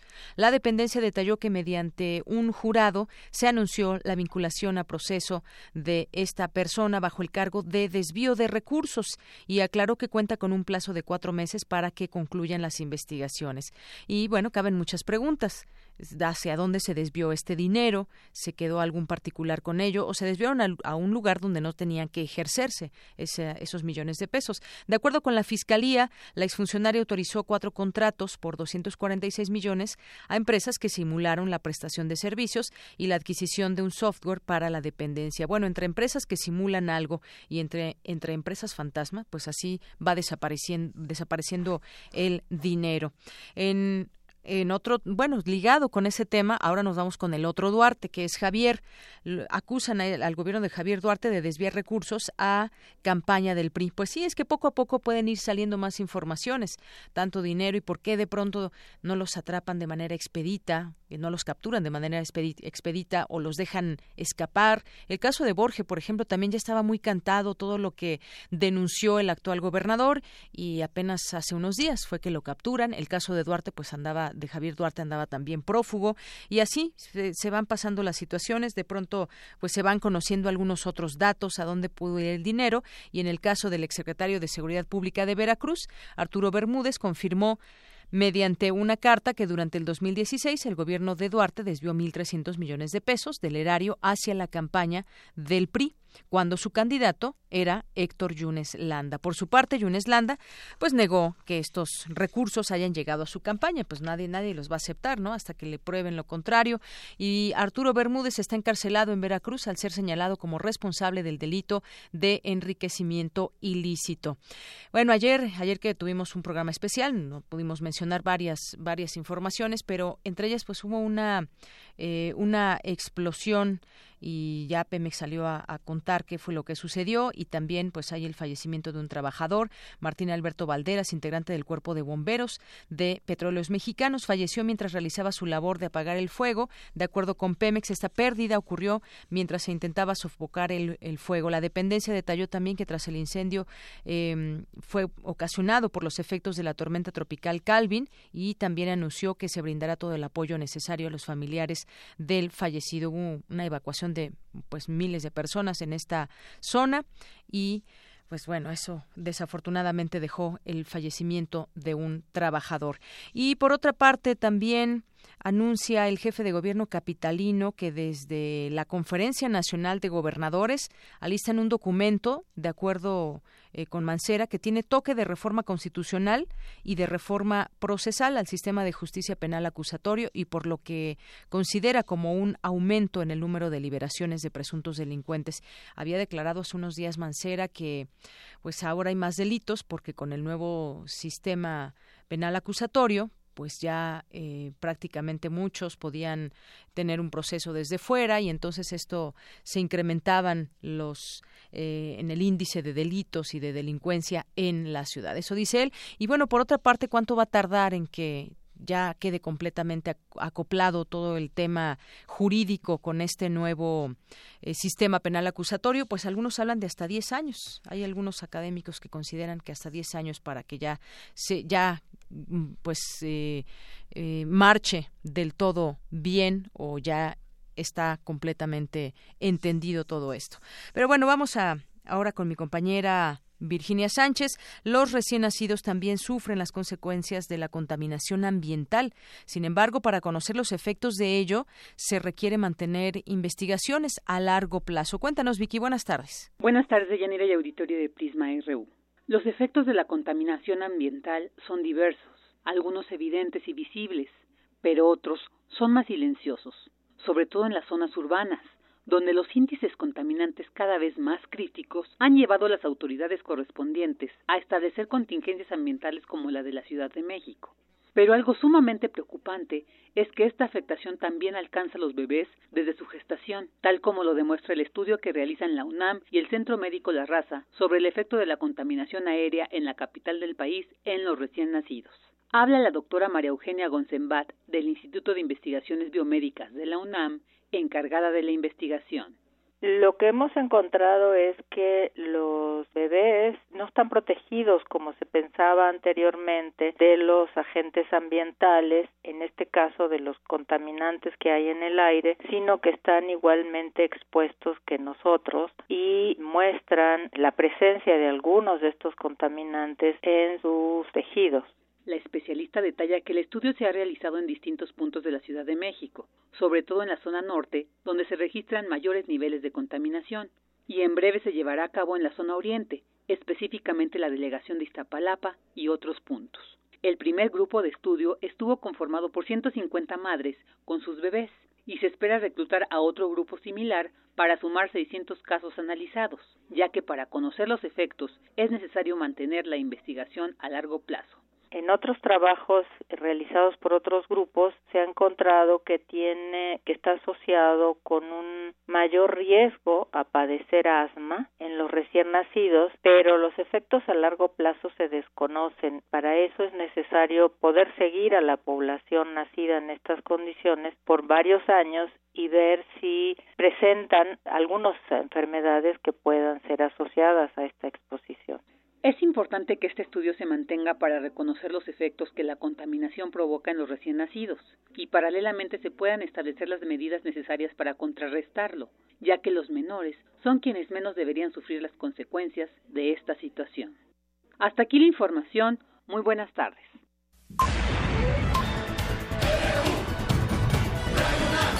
Prisma RU.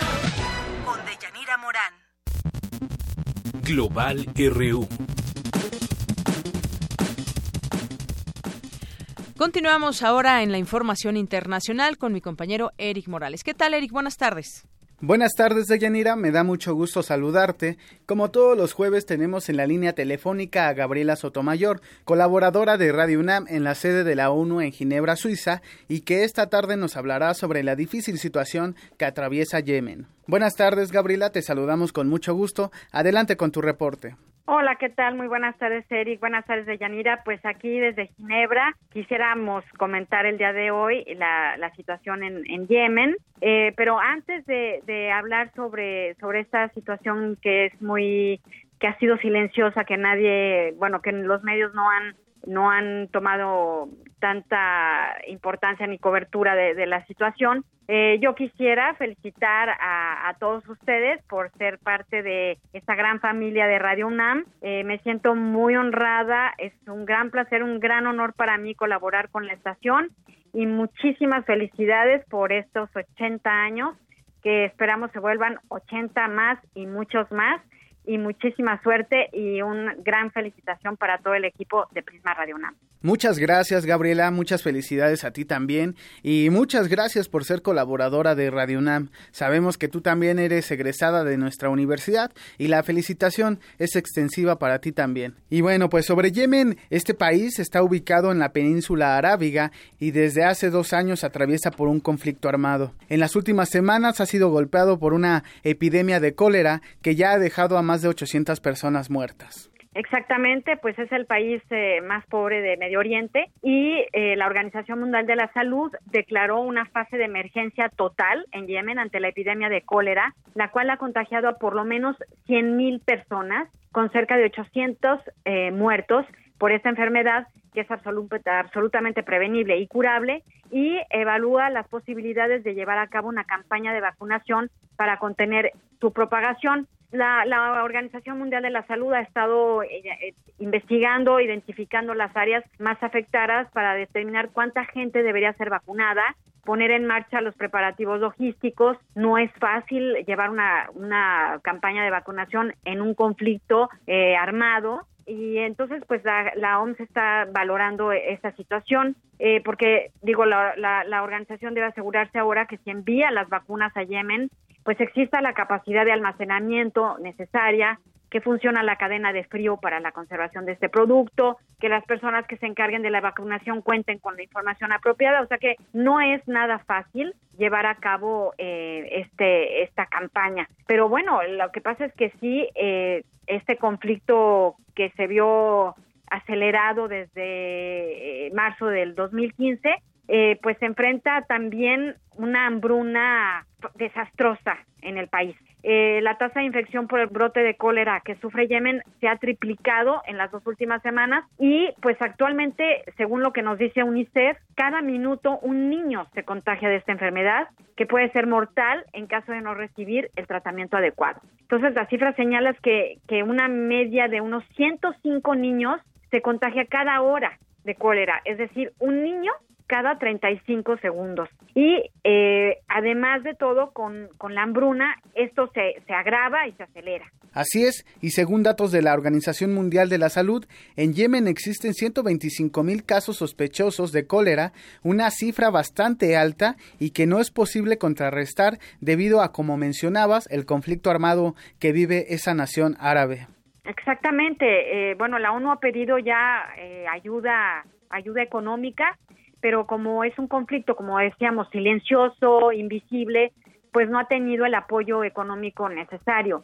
Además, que es un país de, que ya hay dos años por una guerra civil y hay más de dos millones de niños con desnutrición aguda, lo que deja en una situación particularmente vulnerable eh, frente al cólera a, los niños porque sus sistemas inmunológicos pues son más, débil para, más débiles para enfrentar esta enfermedad.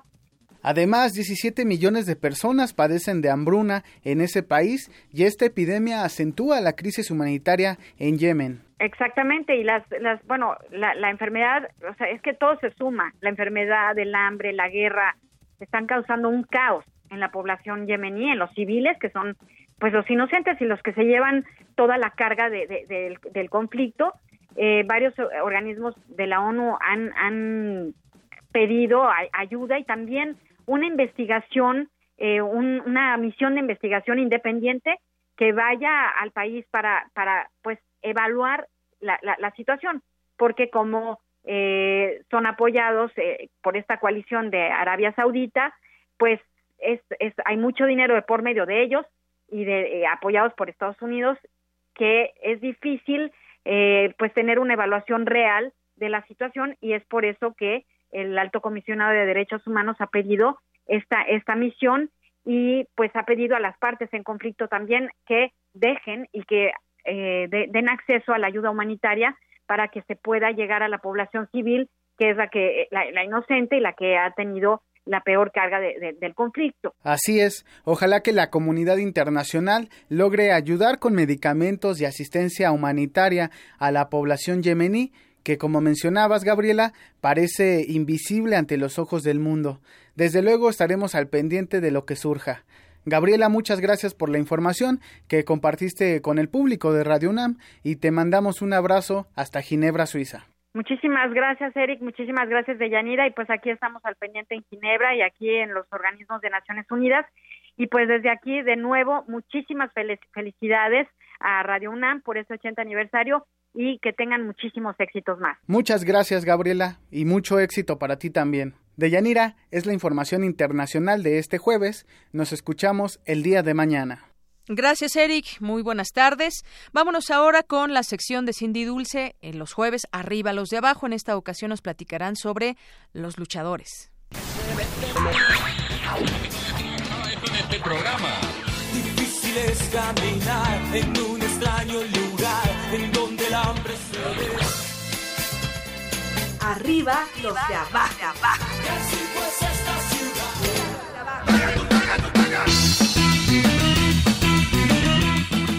Buenas tardes al público de Prisma RU. Es un placer compartir micrófonos con mi compañera Dulce García. Hoy en Arriba los de Abajo lucharemos a dos de tres caídas sin límite de tiempo. ¿Por qué, Dulce? Muy buenas tardes, Cindy. Pues porque debemos comprar la canasta básica con los 80.04 pesos del salario mínimo. Ah, y también debemos luchar contra la inseguridad. Es decir, que todos nos convertimos en luchadores de la vida para aplicarles unas hurracarranas a las problemáticas del país.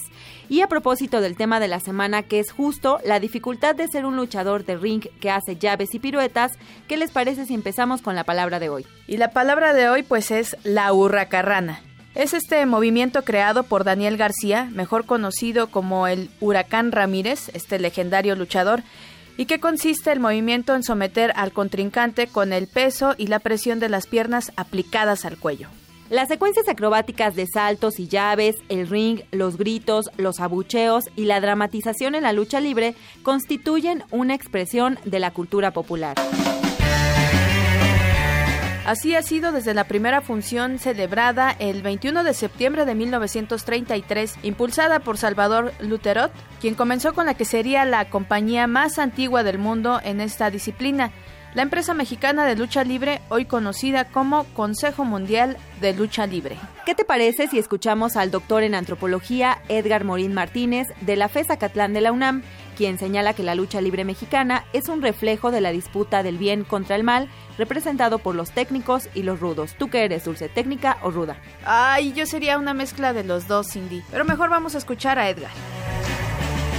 Este sentido de lo popular también ha ido variando con el tiempo, es decir, desde el ídolo de las arenas de lucha libre, como en su momento quizá el Santo o Blue Demon, a la popularidad de la eh, lucha libre ahora pero ya desde los medios de comunicación, lo cual también transforma el sentido del propio espectáculo popular. El asunto del ídolo pues también es interesante, sobre todo porque eh, la dramatización que se da durante el espectáculo de las funciones de lucha libre, pues ponen a escena, digamos, esta eterna representación del bien contra el mal y esta es una base, digamos, simbólica importante, pues a partir de la cual también se han gestado algunos ídolos. Cada luchador finalmente va construyendo un personaje en lo individual. Eh, estos personajes, bueno, pues son extraídos de un universo cada vez más amplio, es decir, ya no solo es lo popular, eh, también es un, hay un componente, digamos, de lo sagrado, en estas referencias que hace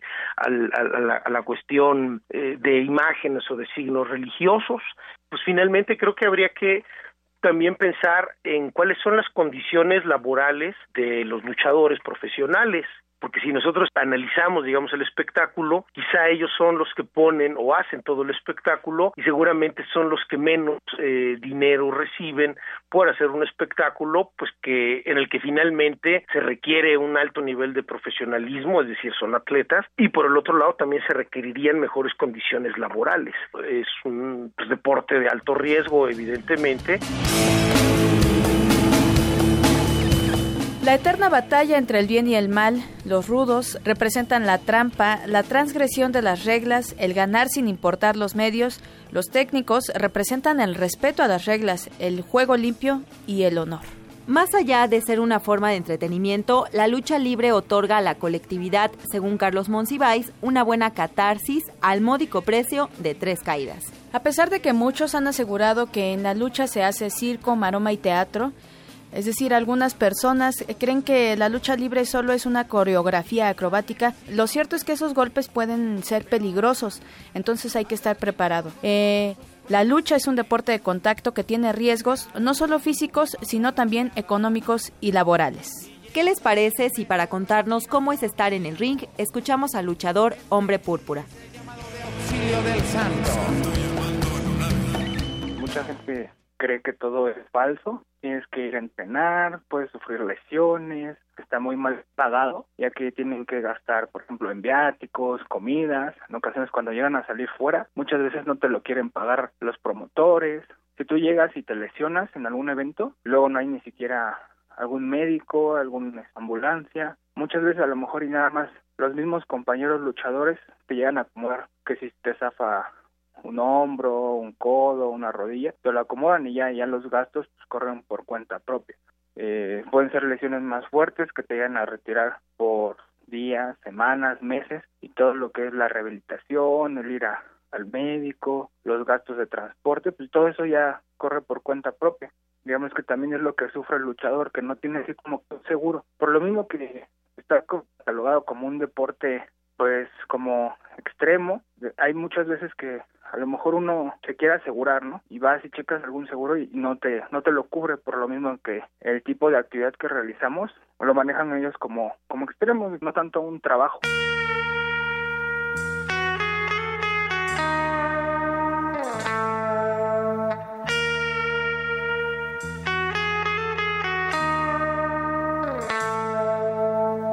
tratar de formar un sindicato en el cual te, te manejo tenga a lo mejor un pues un seguro, no tanto así como que te indemnicen si llegas presión o cosas así, sino que por lo menos te, te un chequeo mensual. Se maneja mucho lo que es eh, dos empresas, que digamos son las más reconocidas, lo que es la AAA y el Consejo Mundial de Lucha Libre. Y bueno, digamos dentro de los estados o ya a nivel este nacional, pues está el ámbito independiente. En ocasiones, por ejemplo, a nosotros nos conviene más ser independientes, o sea, por ejemplo, yo puedo traer ahorita el personaje de Hombre Púrpura y si voy y me presento, no sé, a AAA o al Consejo Mundial y no les gusta, pero les gusta mi trabajo, eh, a lo mejor ellos mismos dicen, bueno, montate este otro nombre. Tú cuando termina tu contrato o ellos ya no necesitan de ti, digamos, te, te retiras y ese nombre pues se lo quedan ellos, no, no tú.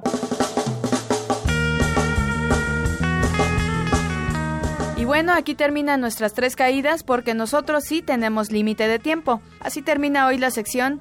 Esperamos que les haya gustado. Los dejamos nuevamente con Deyanira Morán y recuerde, arriba los de abajo.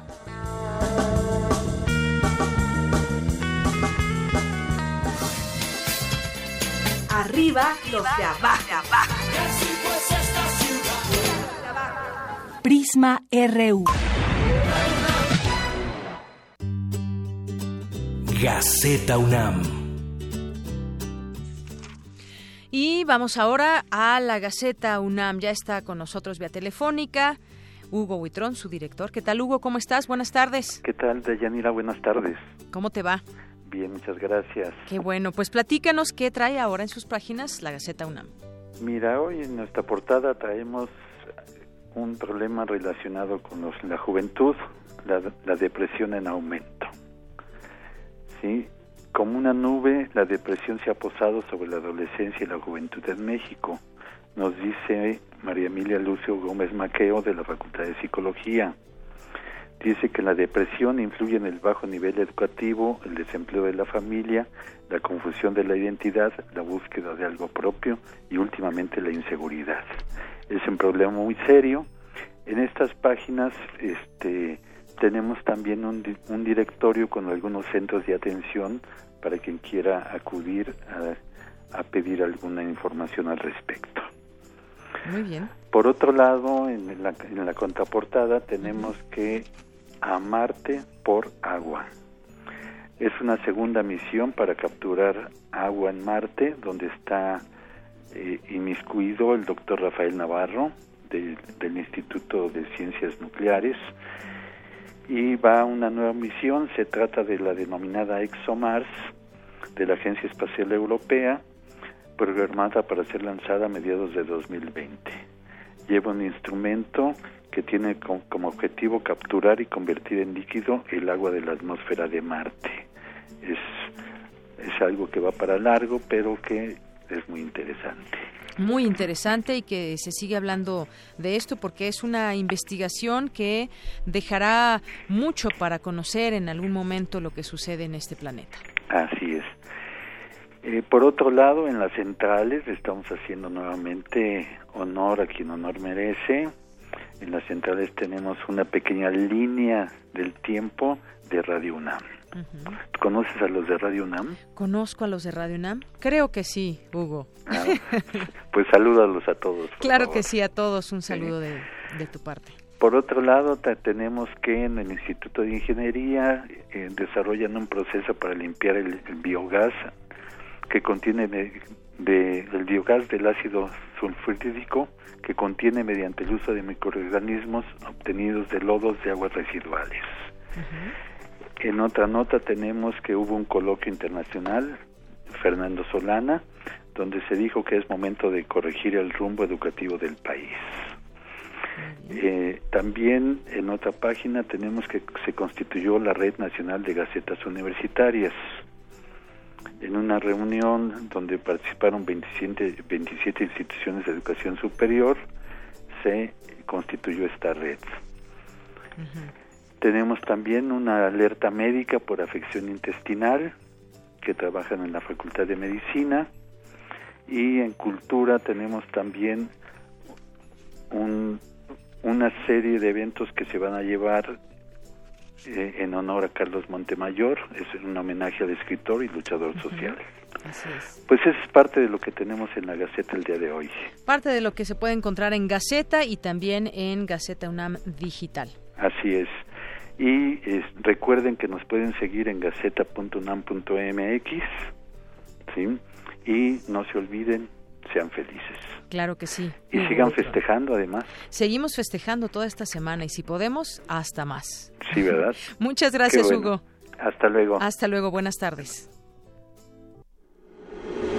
Zarpazo RU. Ya está aquí con nosotros Isaí Morales en los deportes. ¿Cómo estás, Isaí? Muy bien, Deyanir. ¿Tú cómo estás? Muy bien, Con la resaca de ayer. Con la, con la resaca festiva Ah, del día de ayer. Sí, pues eh, como bien dices, los, los festejos no paran. Y ayer eh, nuestros amigos de la Dirección General del Deporte Universitario nos mandaron felicitaciones, pero no pudimos este, pasarlas al aire, pero nos mandaron felicitaciones y obviamente les, les queremos agradecer. Y bueno, ya entrando al tema deportivo, el equipo de Pumas Lacrosse de la UNAM se coronó campeón de la Liga Premier Universitaria 2017 tras derrotar en la final 3 por 2 a los burros blancos del Instituto Politécnico Nacional. Este clásico universitario se disputó en el estadio Roberto Tapatío Méndez en Ciudad Universitaria. De Yanira te comento que el encuentro fue muy reñido de principio a fin, donde los auriazules ganaban 2 por 1, pero con un gol de último minuto por parte de la escuadra del Politécnico, el marcador terminó 2 por 2 ya en el tiempo regular, lo que obligó a que todo se definiera en tiempos extras, donde Pumas dominó y con una anotación de Iván Caballero pues lograron imponerse a 3 por 2. El equipo del UNAM logró el tetracampeonato luego de haber ganado este mismo torneo las tres ediciones anteriores. Este año la Liga Varonil se conformó con siete equipos y las instituciones que participaron aparte de la UNAM y el Politécnico fueron la Universidad Autónoma Metropolitana, la Universidad Iberoamericana, la Universidad de las Américas de Puebla y los institutos tecnológicos de, estudios superiores de Monterrey, el Campus Santa Fe y Ciudad de México. En tanto, ya en el torneo femenil, el equipo de la UNAM llegó a la final, pero cayó con un apretado marcador de 4 por 3 ante su similar de la Universidad de las Américas de Puebla. Y ayer se llevó a cabo una conferencia de prensa en el Estadio Olímpico Universitario para despedir de forma oficial al capitán Darío Verón. En el lugar se encontraba Francisco Palencia, técnico de Pumas, Rodrigo Ares de Parga, presidente del patronato de Pumas, Sergio Egea, vicepresidente deportivo del club y los jugadores, tanto el exjugador felino como Rodrigo Ares de Parga, negaron diferencias en cuanto a la salida de Darío Verón.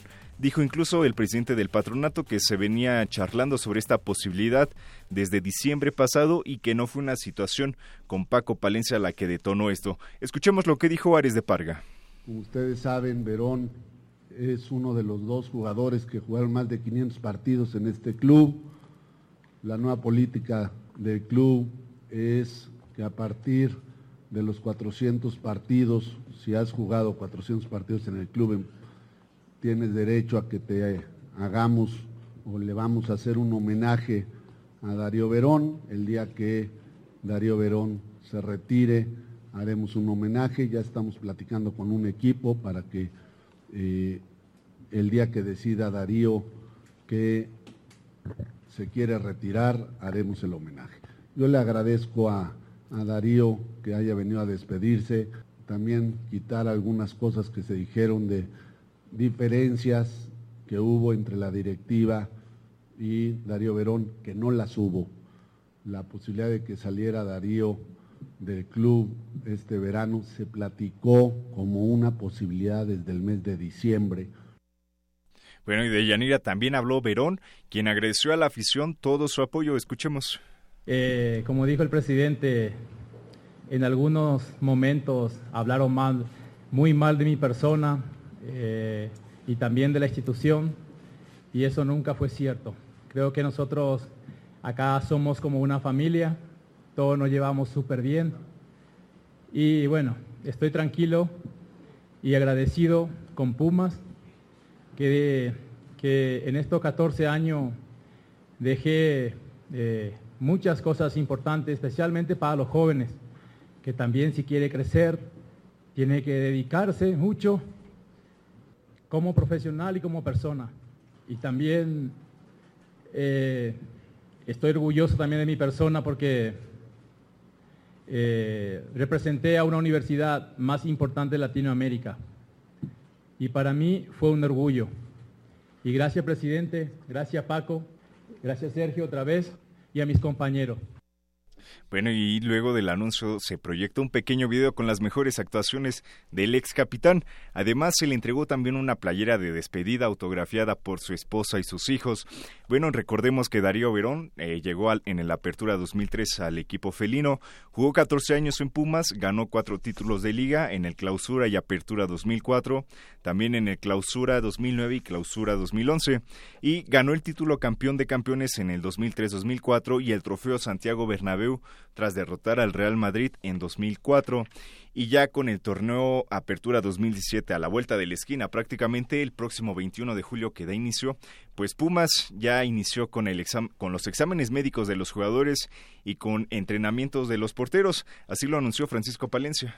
Adelantando un poco con los, con los porteros entrenamientos ahí hoy para que estén en forma física y técnico y táctica, sobre todo conmigo ahora. Eh, mañana se presenta todo el grueso del plantel a hacer los, exámenes médicos y, y bueno, hasta a partir del viernes empezaremos a hacer lo, técnico-táctico junto con, con, la reintegración de, la, forma física, ¿no?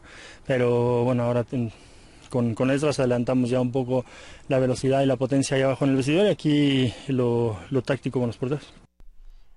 También ya están listos los refuerzos. Recordemos de Yanira que de Cruz Azul viene Mauro Formica y Jofre Guerrón, de Chivas Néstor Calderón, de Morelia David Cabrera y de Coras Alejandro Arana. Sí, bueno, aquí en Pumas eh, ya lo saben, eh, no, no solamente los elige el entrenador, no solamente los elige la directiva, ¿no?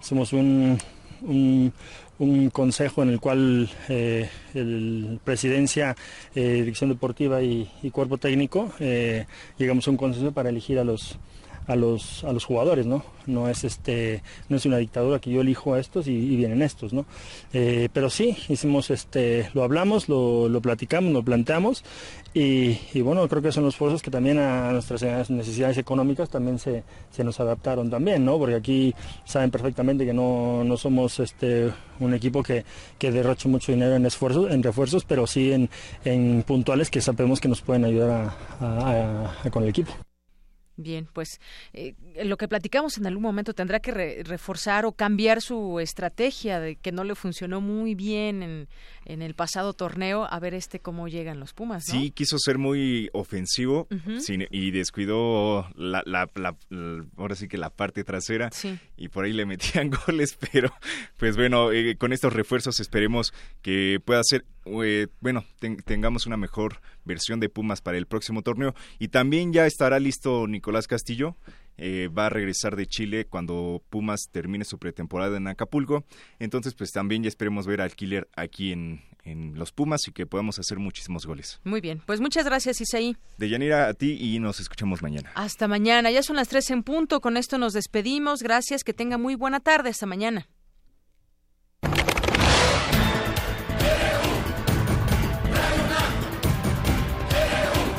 Prisma RU. Los perfiles del acontecer universitario de México y el mundo en una frecuencia. De lunes a viernes, de una a 3 de la tarde.